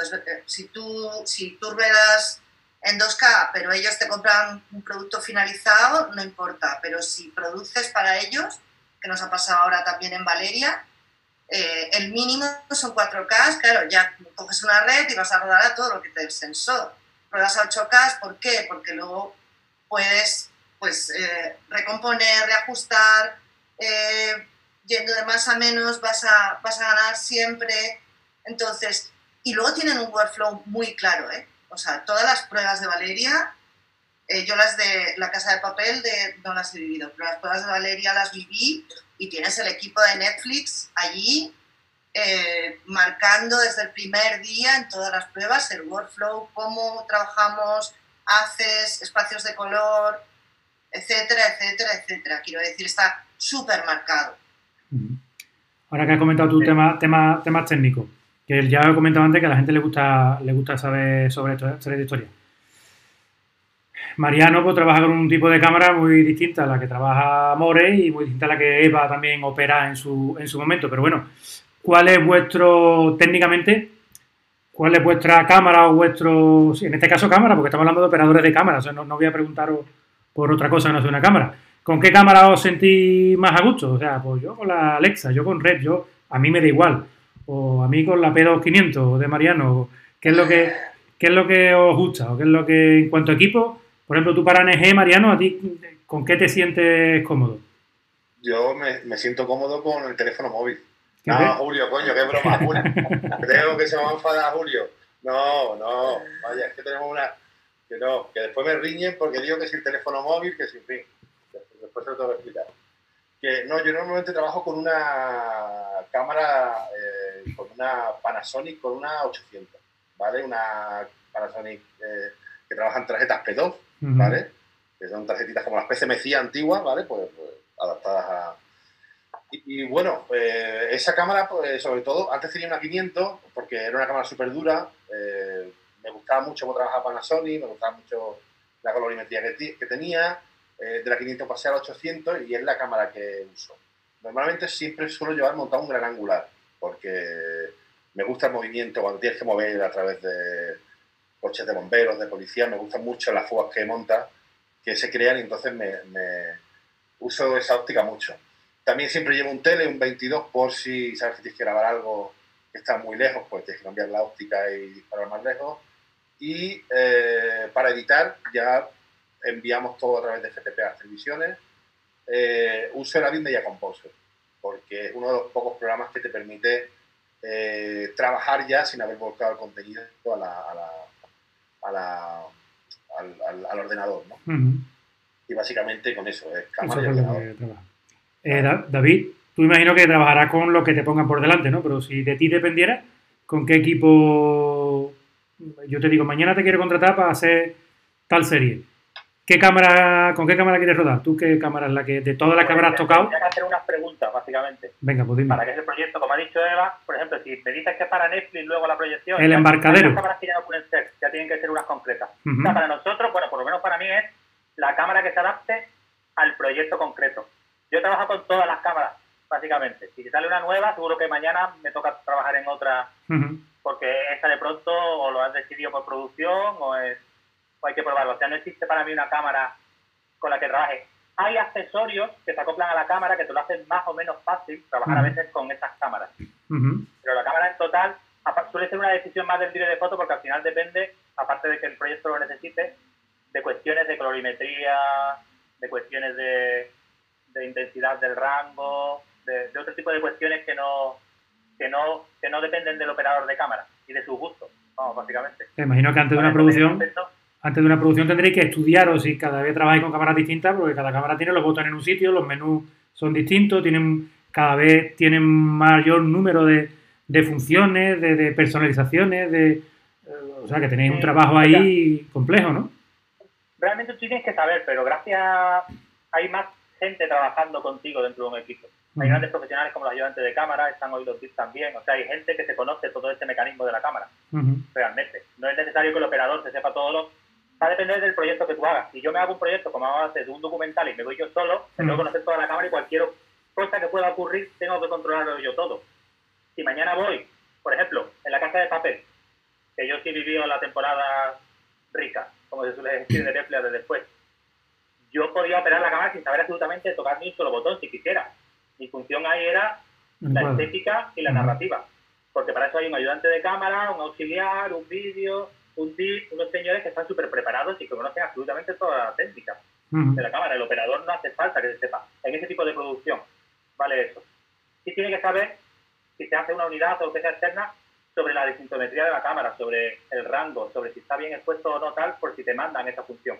Pero tocarle al botón aquel y tal, realmente no necesitarías. O sea, no es, por lo menos yo, una cosa de que me plantee que esta cámara es más o menos complicada, no me planteo eso, ¿sabes? En esa función. Lo que sí me gustaría hablar respecto a lo de las plataformas que decía Eva antes, que era interesante, de que se había estandarizado un poco, es cierto, yo creo que eso proviene más porque las plataformas al final provienen de donde provienen, que es Estados Unidos, que tienen una manera de producir completa, que son las mayores, ellos tienen una manera estructurada, gracias a Dios también, porque aquí se produce de una manera que, no veas. Pero, y entonces por eso supongo que se estandariza. Y luego respecto a lo que tú decías antes de lo que se puede o no hacer, gracias al dinero, el, el dato que tú has puesto, por ejemplo, de Miguel Moedo, creo que no tiene que ver con el dinero que meten, sino con que él es un amante absoluto y está absolutamente loco por su profesión. Porque yo he visto aquí rodar con mucho dinero, igual con plataformas, y la, o sea, no depende del dinero tampoco como se ruede, depende de, del cabeza hay gente que tiene que dejar las ganas. Por estás personalizando, estoy de acuerdo, he rodado conmigo y he rodado mucho y tú lo sabes, no solo La Casa de Papel, y conozco de, de, su, de su pasión, pero quiero decir, no, no es una cuestión, eh, hay, hay unos mínimos, ¿no? O sea, tienes que tener un presupuesto por mucha pasión y por mucha por mucho que te guste tu profesión, si tú tienes tres días para hacer un capítulo, tienes tres días para hacer un capítulo. Es decir, y, tienes y si tienes una pared blanca detrás y otra pared blanca detrás, lo que tienes, amigo. No jodas. ¿Sabes? Que a todos nos gusta mucho nuestra profesión. Y, pero todos hemos. Tú, tú, has hecho conmigo desaparecida y con Mira Moedo también. Y hemos hecho. ¿Sabes? Y hemos hecho guante blanco. Y hemos hecho. ¿No? un montón de cosas juntos. Entonces, hay que tener unos mínimos. Luego la pasión ayuda, que te guste esto ayuda. Y echarle horas y, ser un genio, como en este caso, también ayuda. No, yo en ningún momento me refería, de hecho, lo digo porque lo dice él cuando en la conferencia esta que hicieron, o sea, él explica que a partir de ahí, claro, mm, esto que hace de, vale, pues hacíamos todo contrapicados, entonces nunca podía poner luces, entonces hacíamos lámparas que eran las luces. estas cosas son cosas que sin dinero no las puedes hacer. él explicaba la diferencia entre la primera, la segunda, la tercera y la cuarta porque qué podía hacer con dinero. Luego, evidentemente, hay mucho ingenio y mucho muy buen gusto, pero el dinero afecta. Sí, pero también creo que es cierto todo lo que dice Eva, por supuesto. El dinero ayuda y sin dinero no hacemos nada. Eso está clarísimo. Pero la producción puede decidir que el dinero me lo quedo y que lo haces con la pared blanca y no meter esas luces. Está claro, eso está claro. Tú lo sabes, Eva, te tienes que pelear como de foto para hacerlo bien, muchas veces. Y da igual que haya dinero o no. O sea, si no te lo ocurra, no se hace bien. Está claro, pero insisto, si... Mm, si no hay dinero, está claro, no hay dinero. O sea, que tú te puedes pelear y tener una productora, yo qué sé, yo por ejemplo, eh, Vamos Juan, ahora mismo lo acabo de hacer. Nosotros hemos hecho Vamos Juan con cuatro días por capítulo y con el mismo presupuesto que se hizo el año pasado, Bota Juan, ni un duro más. Y todos los días en decorados naturales, cada día en un sitio diferente. O sea, cuatro días por capítulo. Pues eso está bien gracias a ti. Yo hemos hecho, yo he hecho, he hecho 15 páginas de guion al día. 15. Eh, eh, Hola, hay un momento en el que Tú puedes poner intención, le puedes poner localizado muerte. He puesto toda la pasión que puedo a mi trabajo. Pero llega un momento en que eh, si tienes tres asteras, tienes tres asteras. ¿Sabes lo que te digo? Y a mí me hubiera gustado que otro llevara la cámara. Eran dos cámaras y yo quería estar, pero no había dinero. Entonces una de las dos cámaras la llevo yo. Y no, es, y no creo en este caso que producción se haya guardado ni un ¿eh? Y yo me he visto diciendo, bueno, si quito aquí el grupo, entonces ahora hay 10 figurantes más para que esto quede un poco mejor o me... O sea, no es lo mismo. Y creo, llevo un montón de años en esto, creo que he hecho cosas pequeñitas, más grandes y, obviamente la pasión y el talento, eso es impagable. Está clarísimo. Ahora vamos a ponernos un poquito más. De la cámara también condiciona, ¿no? Quiero decir que al final de qué parte, ¿no? O sea, creo que lo decía también eso, pues a Moedo, o no sé si era Moedo en las charlas estas de, del, mini, del microsalón, que decía, claro, es que también depende de quién te pongan delante de la cámara, según qué actor y según cómo, ya solamente quién está delante y cómo habla, mm, pues no es lo mismo poner la cámara delante de, según de, de cualquiera, ¿no? ¿no? Ni contra una pared o blanca que contra un, fondo con perspectiva, ¿no? O sea, no... Sí, que todo influye, ¿no? Al final todo influye, como sea la, Claro, la producción final, no es, no es todo eso. Que ahora lo que os comentaba, vamos a poner un poquito más corpora- corporativista. Eh, lo- los montadores acaban de hacer una asociación de montadores. Los coloristas dijeron que iban a montar una asociación de coloristas. Los directores de fotografía tienen su asociación de directores de fotografía. Eh, los cámaras, ahora aquí Mariano, por ejemplo, nos contará que tiene, se acaba de crear una asociación de cámaras de televisión en Andalucía. ¿Existe una asociación nacional de cámaras? Mm, ¿No existe? ¿Tenéis algún tipo de, de relación entre vosotros a nivel nacional para eh, hacer fuerza? Porque claro, yo creo que la operación de cámara está muy puteada en, muchos en muchos sectores. Yo no sé, en el mundo del cine, el tema de los salarios, yo creo que estarán muy marcados y muy... eh, la jornada tendrá su precio, depende de si es serie, película o lo que sea, pero hay cámaras que se pegan muchos mm, días en la calle, al sol, a la sombra, con lluvia y, y- y no sabemos ni lo que cobran, ¿no? Mariano, tú estás levantando la mano ahí insistentemente. Sí, sí, sí. Yo creo que ahí te, ahí te he tocado el corazón yo. Ahora, ahora, ahora contaré lo de la asociación, pero sí es verdad que, que el mundo, por lo menos del cámara freelance que está en la calle, que sobre todo hace informativos, eh, que trabaja para Atlas, Antena 3, eh, digamos las televisiones, la sexta, las televisiones más que hacen informativos, eh, tienen un serio problema de, de- tarifa. ¿sabes? Los años, cada, cada año se van bajando cada vez más las tarifas, se van bajando cada vez más las tarifas, y entonces una cosa lógica que es cobrar 140, 150 euros, 160 euros por una media jornada o un poco más de media jornada, eh, te la están pagando a 60, 70 o 50 euros. ¿no? Entonces, eh, la cosa está muy mal. Eh, ¿Qué pasa? Pues que hay gente que está mejor y gente que está peor. Hay gente que no se puede permitir el lujo de decirle a esos 50 euros porque no, porque no los coge y tiene que trabajar. Es decir, me parece que sigue siendo igual de, de digno que el que cobra 150. O sea, ahí, ahí no podemos entrar. Pero sí es cierto que la profesión de cámara NG eh, en los últimos años está sufriendo eh, muchos recortes y, y, bueno, a través de esta asociación de que se ha creado aquí en Andalucía, se llama ACTA, que engloba casi a 200 operadores de cámara, eh, lo que se está tratando es eh, de que sea una asociación activa. Es decir, hay asociaciones que, que principalmente lo que se dedican, eh, asociaciones de prensa, se dedican a hacer una exposición, presentación del libro tal, un cursillo de inglés para redactores, en fin. Nosotros en esta asociación lo que queremos es eh, eh, que sea una, una asociación activa, es decir, ahora por ejemplo se están creando los chalecos, unos chalecos reflectantes como nuestros compañeros de Barcelona que se los ponen para las manifestaciones para que te distingan un poco a la hora que haya algún tipo de problema de alguna carga policial, pues que no te lleves el palo. El palo te lo vas a llevar igual, pero bueno, por lo menos, ¿sabes? Eh, también tenemos una asesoría jurídica, en fin, eh, es un movimiento bastante interesante que se está dando aquí en Andalucía y bueno, yo invito a todos los cámaras que nos estén viendo, eh, sobre todo Andalucía, eh, está, está todo el mundo invitado, por supuesto, pues que se asocie y tenemos una página web que se llama acta.es. TV. Si no me- creo que es, ¿no? Acta.tv. Ah, acta.tv, perdón. Y entonces, bueno, pues eso, esta asociación pues se preocupa de... Se, se va a intentar preocupar de, de la evolución de, de nuestro sector. Tanto cámaras contratados por Televisión Española, Canal Sur, o sea, la gente que está en nómina, como los que estamos en la calle eh, por, por cuenta propia. Y después de este momento publicitario, eh, ¿qué estábamos hablando? No, le, le preguntaba a los demás, por ejemplo, a los que dediquéis más al cine y series, ¿tenéis una asociación, alguien que os represente o, o vais por libre y que la productora os pague lo que queráis, lo que quiera, o tenéis unos salarios eh, marcados, digamos, por, por, media jornada tanto, por jornada tanto. ¿Cómo funcionáis en ese, en ese sentido? Venga, todos a la vez no.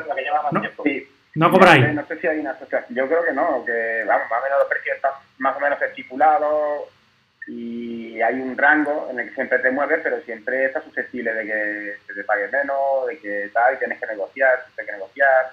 No, no está estandarizado, no hay tipo sindicato y mucho menos union como en Estados Unidos, ni nada así. Que yo sepa, vaya. No, hay, creo que hay unas tablas por ahí, ¿no? Que, sí que está estipulado. Sí, hay una tabla, hay una tabla salarial. dentro de un rango, pero que son son tablas, que decir, ya tablas puedes cogerla, hacer un avión con ella y hacer otro precio. No sé. yo en este caso me, me, gustaría que hablara más Eva, que es la que más tiempo tiene como operadora y en la profesión, para ver ella qué ha intentado a lo largo de su tiempo, porque yo, desde el tiempo que llevo de operador, estoy intentando unir a los operadores. Muchos me han dicho que se intentaron unir en algún momento, que no, que bla, bla, bla. Eh... aquí no existe algo como la SOC o como lo que es el ACO inglés como Asociación de Operadores Cinematográficos. Es un sindicato de todo lo visual y aquí el sector visual está marcado por unas tablas salariales pues que sinceramente no representan absolutamente nada lo que tiene que ver con el sector audiovisual. El problema es que esas tablas salariales fueron negociadas por los productores y no por, no por los trabajadores. O sea, ese convenio, quien lo negoció fueron los productores o quien lo firmó. Entonces, pero yo lo que me he encontrado en todos estos años es que, porque yo creo que un máximo tú no puedes establecer, porque eso sí que depende del talento. Es decir, eh, tú no puedes poner un máximo. Si alguien puede ganar un millón de dólares a la semana porque los vale, ole. Pero sí que debería haber unos mínimos. Pero creo, por lo menos, que debería haber unos mínimos. Pero yo siempre que lo he intentado, eh, nunca lo he conseguido. Y siempre ha sido como, como cuando venían las crisis, no sé qué, se hablaban mucho, se intentaban, porque crisis hemos tenido muchas. Entonces se intentaba hacer como asociaciones para marcar unos mínimos, no sé qué. Empezaba a haber trabajo y esos mínimos desaparecían como por el aire de repente y, y la asociación se iba con, con, con ello. Nunca... Yo lo que pasa es que ahora mismo estoy encima en la ECE en la Asociación de Mujeres Directoras de Fotografía y, ya creo que o trabajo o, voy a vivir para pagar las asociaciones. ya no puedo más. y me gustaría estar en la academia y me gustaría, pero, pero ya no me da la vida. De aquí, quiero decir. Sí, sí, de dinero. y de tiempo también, porque luego estar también se supone que tienes que, hacer cosas, que colaborar. Perfecto. Pues bueno, os animo a que, a que comencéis una, Eva, aunque no te dé la vida, que sea gratis o que sea muy baratita. Dime, Mariano. A la gente joven, que tiene más... Tiene más ímpetu, ¿no? una cosa que se me ha olvidado antes de decir, eh, una, un problema que, vemos que se nos viene encima y que va a ser muy preocupante y que va a afectar a muchos cámaras de televisión es eh, los problemas que nos está poniendo la liga para que los reporteros gráficos, tanto cámaras de televisión como fotógrafos, entremos tanto en los entrenamientos de los equipos de fútbol como en los propios partidos. Es decir, se están tomando una serie de, pautas que no tienen ningún sentido, como que los clubes graban sus propios vídeos, se los mandan a la liga y la liga los distribuye a una especie de monopolio al resto de los medios entonces, nosotros exigimos eh, poder entrar en los campos de fútbol, eh, porque además hay espacio de sobra para que mantengamos la distancia de seguridad, tanto en los campos en los partidos como en los entrenamientos. Hombre, hay espacio, si está vacío, tenéis todo el estadio para... Claro, claro, por eso, por eso. Señor, señor Teba, si nos están viendo, por favor. hay una grada para cada uno. Le mandaremos, le mandaremos un mensaje. ¿eh? Es un problema porque yo, por ejemplo, que curro para el programa este del chiringuito eh, bastante, eh, tío, nosotros hacemos zona mixta, hacemos eh, a veces rueda de prensa, encuestas y ya prácticamente nos vamos a quedar en la calle. No sé si es así. ¿sabes? Pero bueno, ahí está acta que la asociación esta que va a meter mano ahí. Rápidamente, ¿no? Os voy a pasar unas preguntas del chat yo creo que muchas van enfocadas a la parte de Mariano, la parte de NG, más que a la parte de cine y serie. Y vamos terminando, terminando ya. Pregunta Juan Manuel Riva, que si consideráis, bueno, esto lo podéis contestar cualquiera porque es una pregunta genérica, aunque va más por la profesión de, de Mariano, ¿no? De NG, que si consideráis que la labor del cámara, especialmente la de NG, eh, en estos momentos que estamos viendo, es un compromiso para, la, para con nuestra sociedad, ¿no? El, hecho de, informar y de, y de enseñarnos la realidad de lo que hay en la calle, ¿no? Porque yo creo que se está tendiendo mucho en la televisión a edulcorarlo todo, ¿no? A, no enseñarnos las cosas malas, ¿no? Yo, perdona, empiezo yo si no importa. Yo pienso que, que, no se está edulcorando nada, ¿eh?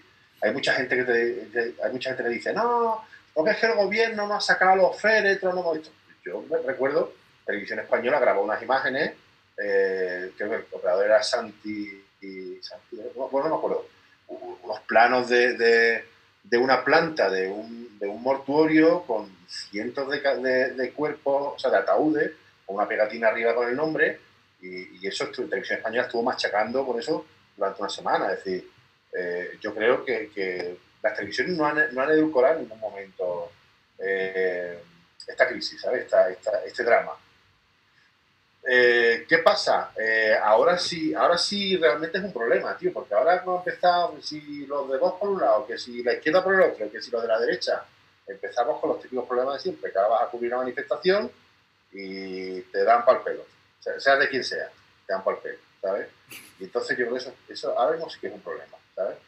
que por cierto eh, aprovechamos para eh, condenar todas las agresiones a, cualquier compañero y,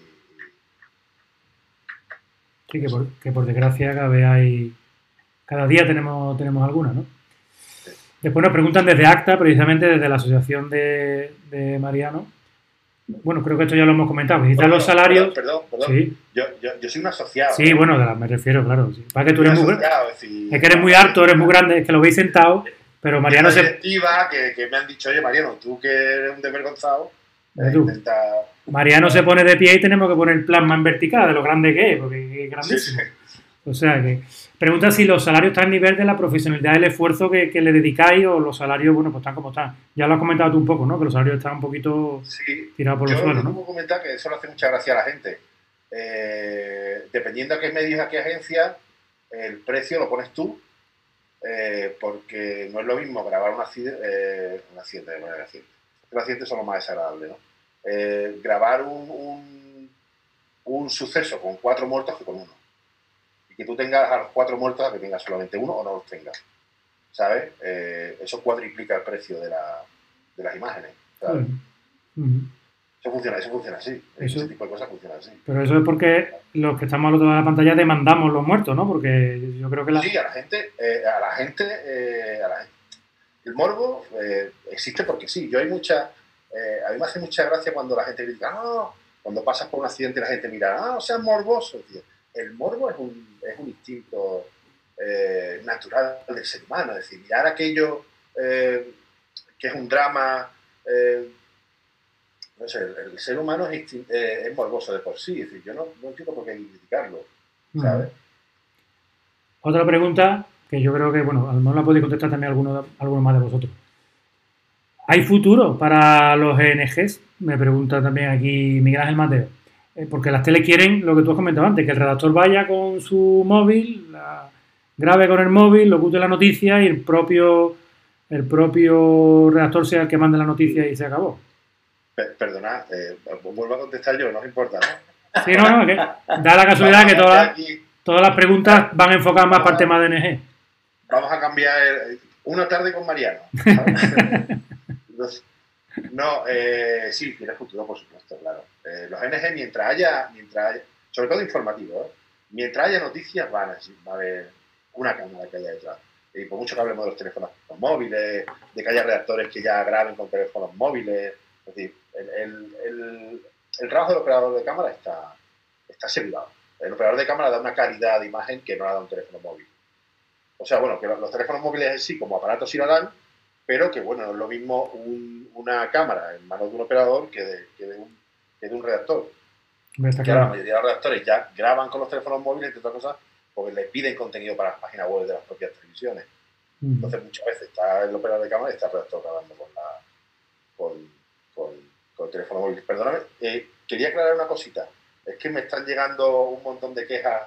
Eh, cuando antes he dicho de que el teléfono móvil era una herramienta interesante y al rato he dicho que los teléfonos móviles me jodían en mi trabajo, eh, cuando empecé hablando del teléfono móvil me refería a que era una herramienta muy interesante, es decir, que tiene, una, que tiene bastante calidad y que, bueno, que en manos de un operador de cámara es una buena herramienta, es decir, muchas veces nos puede salvar el culo.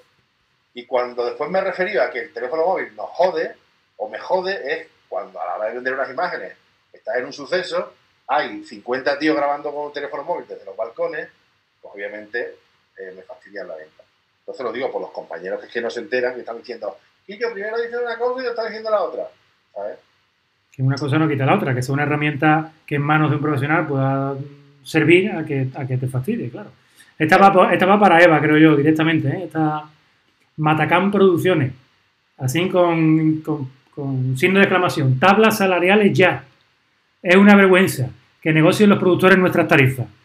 Te lo están poniendo pero es que es un convenio, es el convenio que se negoció, o sea, en esos momentos lo, lo firmaron los productores. ¿Por qué, no se, ¿Por qué no se cumple, Eva?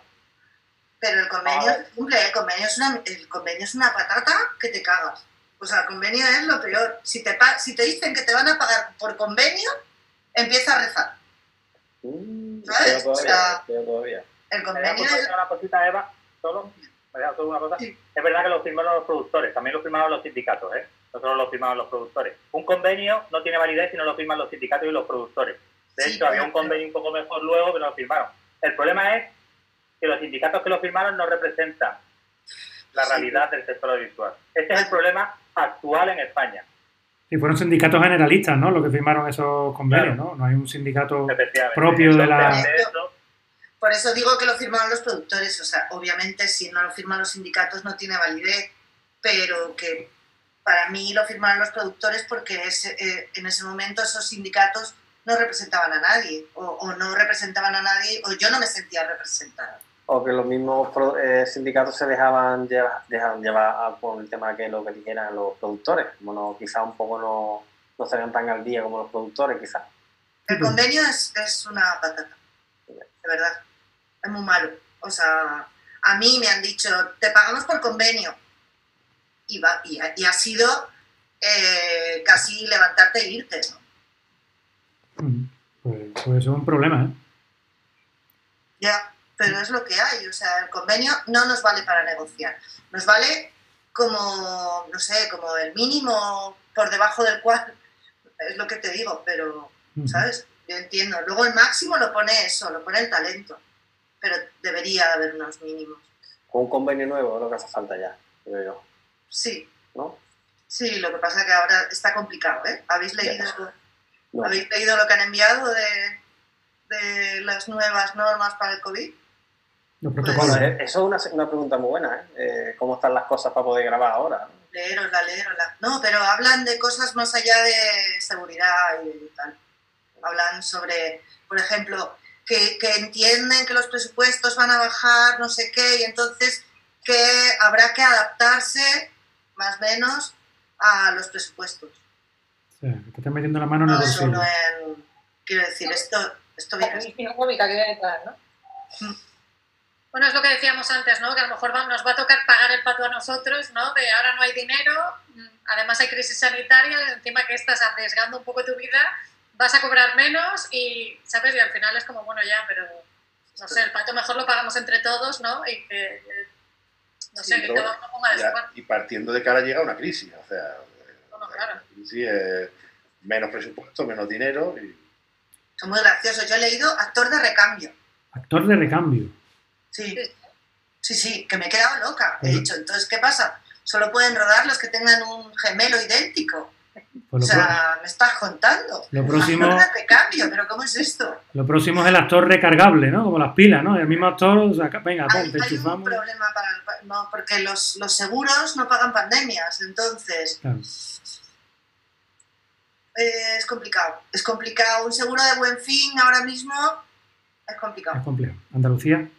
Y luego tengo una amiga que me contó que tiene una amiga trecista que se va en agosto a hacer una película al norte y que por contrato les ponían eh, que no, durante el rodaje de la película no se pueden relacionar con nadie que no sea de la película. O sea, si cuando rodábamos que hacemos mil horas ya no teníamos vida o teníamos poca, ahora ya es como por contrato tienes que firmar eso. Y claro, es que, o sea, que, que hay una parte que entiendo, ¿no? De que se van a un sitio, ponen mucho dinero y no se pueden arriesgar, pero bueno, al final el pato, como siempre, lo estamos pagando nosotros. Que ahora no te puedes ir a hacer una cerveza con un amigo allí porque porque pones en riesgo todo el rodaje, ¿no? Al final. Están preguntando por aquí que no se puede descargar convenio. Yo creo que poniendo en Google tablas salariales audiovisual. Lo acabo de mandar. Ah, acabo de subir yo un enlace del vale. donde está el convenio y todas las tablas salariales y todo lo que quieran saber de información. Ah, verdad, te lo he visto yo, lo he visto yo aquí, exactamente. Ya lo pondremos ahí en, los enlaces del episodio, algo lo, lo pondremos. Vamos, vamos ahí. Si te quieren echar una risa, ¿eh? Sí, sí, sí. yo, yo, recuerdo, yo recuerdo que al principio de Camaralia eh, uno de los artículos del blog que teníamos, que, siempre era bueno porque siempre tenía un mogollón de visitas y lo tuiteaba y tenía un millón de retweets, de descarga y tal, era tablas salariales año 2012. Al año siguiente, tablas salariales del convenio visual 2013. Y eso era impresionante. Cada vez que lo subíamos, un montón de comentarios, un montón de descargas, un montón de a, la gente, a la gente realmente le, le, interesa todo esto. Vamos a cambiar de tema porque ya vamos a ir terminando. Porque... una pregunta un momento. Venga, Más o menos te la quería hacer a ti, eh, Mariano. Una pregunta, Mariano. Tú trabajas como autónomo, supongo, ¿no? Sí. Entonces, básicamente tú te, digo, no tienes ningún tipo de legislación que te asista. Tú vas a la oferta de La verdad es que no. Mira, eh, aparte de trabajar como freelance, eh, o, uno de mis clientes es Canal Sur Televisión, a través de una licitación.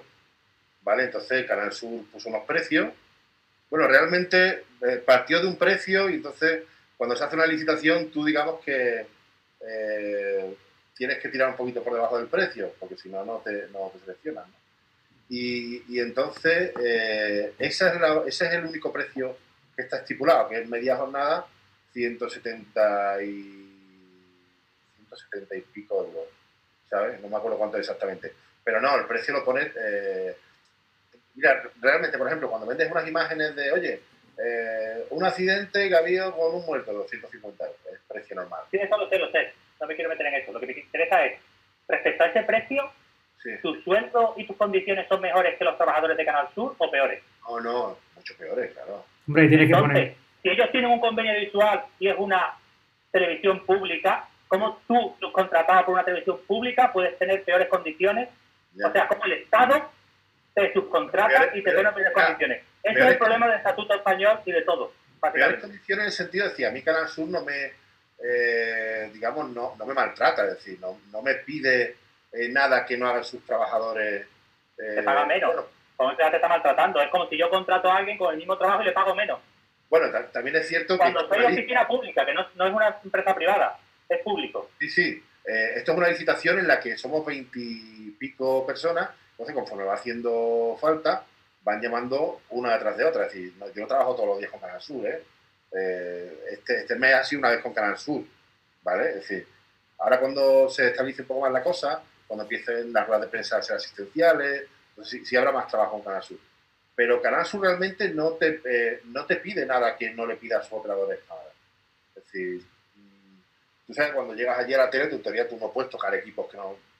Tú eres una, una productora externa tú eres un proveedor externo, tú no puedes tocar ningún equipo allí a casa, ¿sabes? Hasta cierto punto me parece lógico.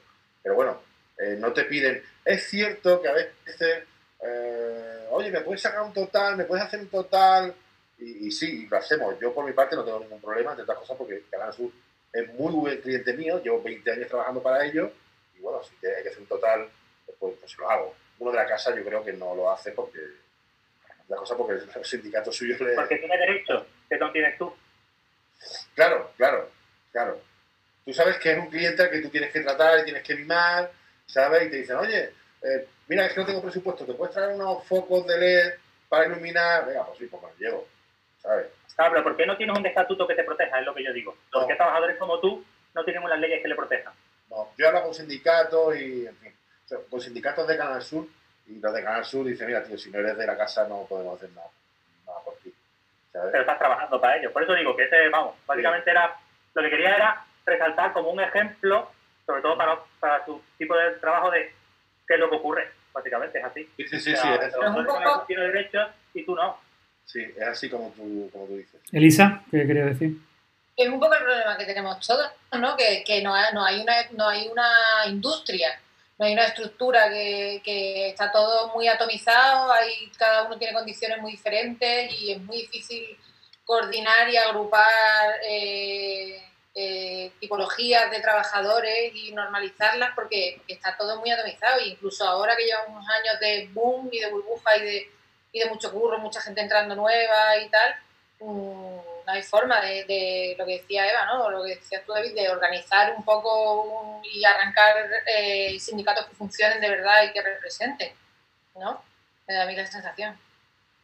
Y, después somos muy individualistas. Por el caso de los cámaras, somos muy individualistas. Es decir, en los foros que tenemos de operador de cámara, estamos cada dos por tres tirándonos de los pelos por un motivo o por otro. Porque uno piensa que el teléfono móvil es magnífico, porque otro piensa que hay que ver que con 50 euros no se puede trabajar.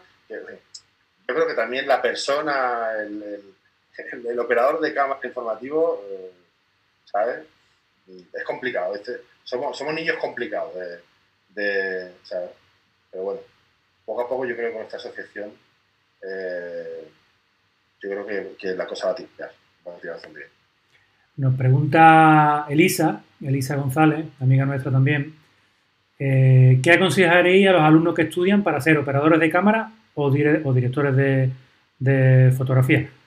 Yo aquí siempre hacemos esa pregunta y bueno, lo que yo les digo a, a, los, invitados es que bueno, que, que, ellos cómo han llegado a estar donde están ahora, qué, qué carrera formativa han, han, seguido. Pues mira, yo he estudiado la ECAM, no sé qué, no sé cuánto, yo pa, pa, pa, que nos contéis un poquito eh, vuestra experiencia formativa por si ellos se la quieren, se la quieren aplicar a ellos mismos. Andalucía, ¿tú cómo, qué tal? Que te veo con ganas de hablar. No, yo eso, en mi casa estudié en la SCAC, que es la Escuela de Cine de Barcelona, eh, y ya te digo, yo, yo creo que está bien estudiar en una escuela para cosas técnicas, luego también porque haces muchos contactos con la gente de tu promoción y tal, pero sobre todo lo que tienes que hacer es rodar, rodar y rodar, y cuantas más cosas diferentes mejor, porque al final cada cosa tiene lo suyo, y creo que es realmente donde aprendes. Yo ya te digo, tuve la suerte de que cuando acabé primero, en verano, mm, hice una peli de meritoria y luego en todos los veranos, entre segundo y tercero, tercero y cuarto, esa productora me llamó para hacer dos películas más. Y claro, salí de la escuela teniendo ya, bueno, pues habiendo hecho tres pelis, aunque fuera de meritoria, y ya viendo un poco el mundo real, porque al final el mundo de escuela está muy bien, pero también es verdad que a veces no se parece mucho al mundo real pero bueno, yo lo que creo es que hay que rodar y ahora con... Antes, yo también cuando empecé, eran cámaras de cine y tú no podías coger una cámara y rodar. Ahora con las 5Ds y todo esto, cualquiera puede estar rodando todo el rato, entonces ahora creo que es más fácil en ese aspecto. yo, yo, estoy de acuerdo con, con Nanda también. Aparte de formarte, es que tienes que rodar, tienes que grabar mucho y sobre todo si entras en una, en una parte donde tú ya, por ejemplo, quieres um, crecer como freelance, ¿no? en mi caso, por ejemplo, siempre, siempre he estado buscando un poco la formación eh, individual de gente que sea un poco más influyente en, la, en, algo que tú te quieras especializar. O, si te quieres ser, yo no sé, videógrafo de bodas, que no se cobra tan mal, verdad. Eh, o quieres especializarte en, no sé, vídeo de producto, pues siempre busca lo más influyente de la zona y si se puede, te puedes formar con ellos porque consigue al final pues dedicarte especialmente en algo que, que es lo que te puede gustar, ¿no? al final se trata un poco de eso, que en mi caso fue así, ¿no? Fue un poco buscando los más influyentes y, bueno, leyendo mucho, la verdad es que he leído muchos libros y consigue quizá un poco de abrirte ese abanico en, en, lo que más te gusta, que es lo que más interesa siempre. Formarte sobre todo en, en gente que está en activo.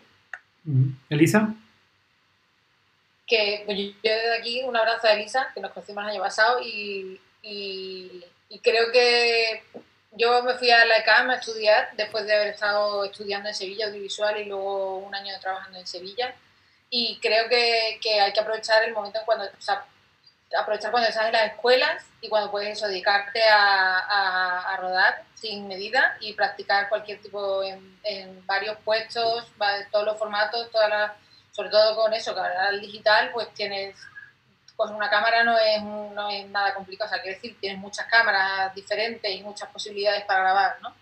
Y creo que hay que aprovechar mucho ese momento en las escuelas para conocer gente, para probar cosas, para, para practicar mucho Y, y, en ese sentido a mí me dio mucha pena, me ha dado mucha pena luego a posteriori también, porque yo me fui a la ECAM, me pagaron becas de la Junta para irme y ya eso eh, me condicionó a quedarme en Madrid, porque ya había hecho ahí una, un, una gente con la que empezar a trabajar y gente con la que empezar a hacer cosas, con inquietudes y con intereses comunes. Y eso eh, creo que es una pena que en Andalucía no haya escuelas de más, más escuelas de, cine o de más allá de las de FP que también hay de audiovisual, pero las facultades, pero escuelas de cine que, que, en vez de gastarse el dinero, no sé cómo estará la cosa, pero es que antes o sea, la ECAM estaba llena de andaluces porque nos daban las becas sí o sí a todos para irnos de cabeza, ¿no? O fuera o a otro sitio. Y, y era como una invitación perfecta para irte y no volver y me parece una pena ¿no? que, que, que las multas se gastasen el dinero de esa manera y en vez de, en vez de promover que la gente estudie en Andalucía y, y se cree allí también industria, en, vez de, en, vez de, invitarnos a todos a irnos a hacer industria en otro sitio. En otro sitio, cierto es. Cierto es que aquí quizá, eh, bueno, Elisa, eh, la, Elisa, no tuvo Elisa Moreno, sino, sino Elisa González, que, que bueno, también es, es amiga nuestra. Sí Cierto es que muchas veces los medios que hay aquí en, los, en, los, institutos públicos que se dedican a la formación audiovisuales son medios, bueno, que no tienen nada que ver con lo que puede haber la SCAC o puede haber la ECAN o puede haber en una escuela de este tipo. O sea, los medios son muy, muy, muy precarios. Muy precarios. No tienen, no tienen la posibilidad, aunque puedan tener los profesionales eh, de la enseñanza apropiados, pero no tienen la posibilidad de desarrollar su, su trabajo ni de formar adecuadamente a los, a los alumnos que por allí pasan. José Manuel, si haces las cosas con pasión y te gusta lo que estás haciendo, es decir, hay una frase que a mí me hace mucha gracia, porque es muy cierta. El arco no hace al indio. Yo siempre digo el violín no hace al violinista. No hace falta que tengas una cámara. Si te gusta la iluminación, no, no, eh, no hace falta que tengas eh, grandes aparatos de iluminación, te los puedes crear tú. Es decir, al final, bueno, con, con permiso de, yo estoy de acuerdo contigo, Mariano. Eh. Yo soy de filosofía, con pasión o con amor, ¿no? Siempre hay cuestión de... Amor, de decir, tío, eso, si, si te falta eso, no, no, no vas a llegar a ningún lado, ¿sabes? Es decir, yo estoy seguro, por la manera que os estoy escuchando hablar a todos, decía, vosotros la pasión os venía de antes, es decir, vosotros, lo vuestro no es accidental, ¿sabes? Entonces, yo esa pasión sí, sí la he hecho mucho de menos en la gente que empieza ahora. No, yo es que por la nota me voy a hacer no sé qué, mi padre me ha pagado un curso no sé cuánto en el CADE, no sé qué, ¿sabes? Y salen y no, ¿sabes? Pero bueno. Bueno, pues nada, esperemos que, que todo vaya más grande. Dime, Andalucía. No, digo que, bueno, primero que yo creo que, que todo cae por su propio peso y que en esta profesión, si no tienes pasión, la acabas dejando, porque, bueno, porque no, no creo que si no te gusta no, no aguantas. Y luego, otra cosa de lo que decías de los estudiantes, a mí una cosa que también me ha ido muy bien es coger una cámara, grabar y ponerte a montar, porque al final también cuando montas también entiendes mucho mejor, creo que puedes ser mejor operador de cámaras en algún momento, aunque no sea de manera profesional, también montas porque entonces ves bien lo que necesita un montador. Está clarísimo. Sí, por eso decía lo de probar y hacer un poco de todo, ¿no? Porque te dediques, termines donde termines, eh, tener una visión de conjunto de, de qué es lo que hacen todos los departamentos o qué puedes hacer, ya no solamente por explorar tú lo que quieres hacer realmente, lo que te gusta, sino por saber qué es lo que hace en todos los departamentos, ¿no? Y es un trabajo muy colectivo y todo lo que sepas sobre qué se mueve alrededor y cuáles son las condiciones, o sea, qué es lo que hace cada uno, qué puede aportar, eh, siempre suma, ¿no? Y yo también estoy de acuerdo que, que, que, en las escuelas, o sea, que sí, que hay, una, hay un condicionante de lo, lo que tienes, los recursos que te dan y tal, pero, pero, pero también si la gente tiene interés y si, si de alguna forma, supongo que es muy complicado, pero si, si reúne a gente que, que tiene interés y tiene pasión, eh, te pones a hacer cosas, ¿no? Aunque sea con un móvil. No, no, no hace falta que, que, que, puntúe o que tenga nota o que te lo pida la escuela. Dice aquí Elisa, Elisa González dice que pasión precisamente no le falta a los, a los docentes, claro, pasión no le falta, pero bueno, después... No, no, a los docentes estoy, claro, estoy segura de que no. Después, cierto es verdad que, que, a, que a los chicos también hay que motivarlos, hay que hacerle prender esa pasión y y, y intenté aprender una pasión con, con, tres equipos medio rotos y con eh, del año de Carracuca, pues, pues, entonces es más complicado, ¿no? No es lo mismo que, que el chico ahora, vea que hay unos medios para desarrollarse. ¿El qué? ¿El qué? Perdona, dime. Que ahora es el momento que te compren. Ahora, cuando yo, ahora está la cosa fotada para que compren los institutos públicos, está la cosa un poquito revuelta. Pero bueno, bueno, bueno, bueno. Bueno, pues nada, vamos. Bueno, dime, David, ¿querías tú decir algo? Un poco así a relación de todo, ¿no? De qué es lo que tienes que hacer. Yo que como soy siempre ahí para meter la puntillita, Tú dale, dale fuerte. Creo que la educación pública tiene un problema, porque a mí me pasó cuando yo estudié, y es que tú, para ser docente, no tienes que ser profesional, que es algo que tienes que ser en una escuela de cine o en una escuela. Entonces, que me dé un licenciado de historia, la parte práctica de coger una cámara, porque sale un manual, no me vale para mucho. Esa es la realidad. Ahora que me, que me la enseñe un señor que es operador de cámara que lleva 40 años, pues hombre, está claro que voy a aprender muchísimo más para mí de esa persona en una escuela de cine. ¿Vale? Entonces, eso, el estándar de la educación creo que debería de cambiar un poquito. ¿Vale? En ese aspecto. Luego, hubo una escuela de cine en Andalucía, un de, de proyectos semi-privado que montaron en un momento que no funcionó mucho, porque también hubo un momento en el que se volvió loca la gente y empezaron a montar escuelas de cine, como si esto no fuera un mañana, y justo llegó la crisis y se las cargaron a todas.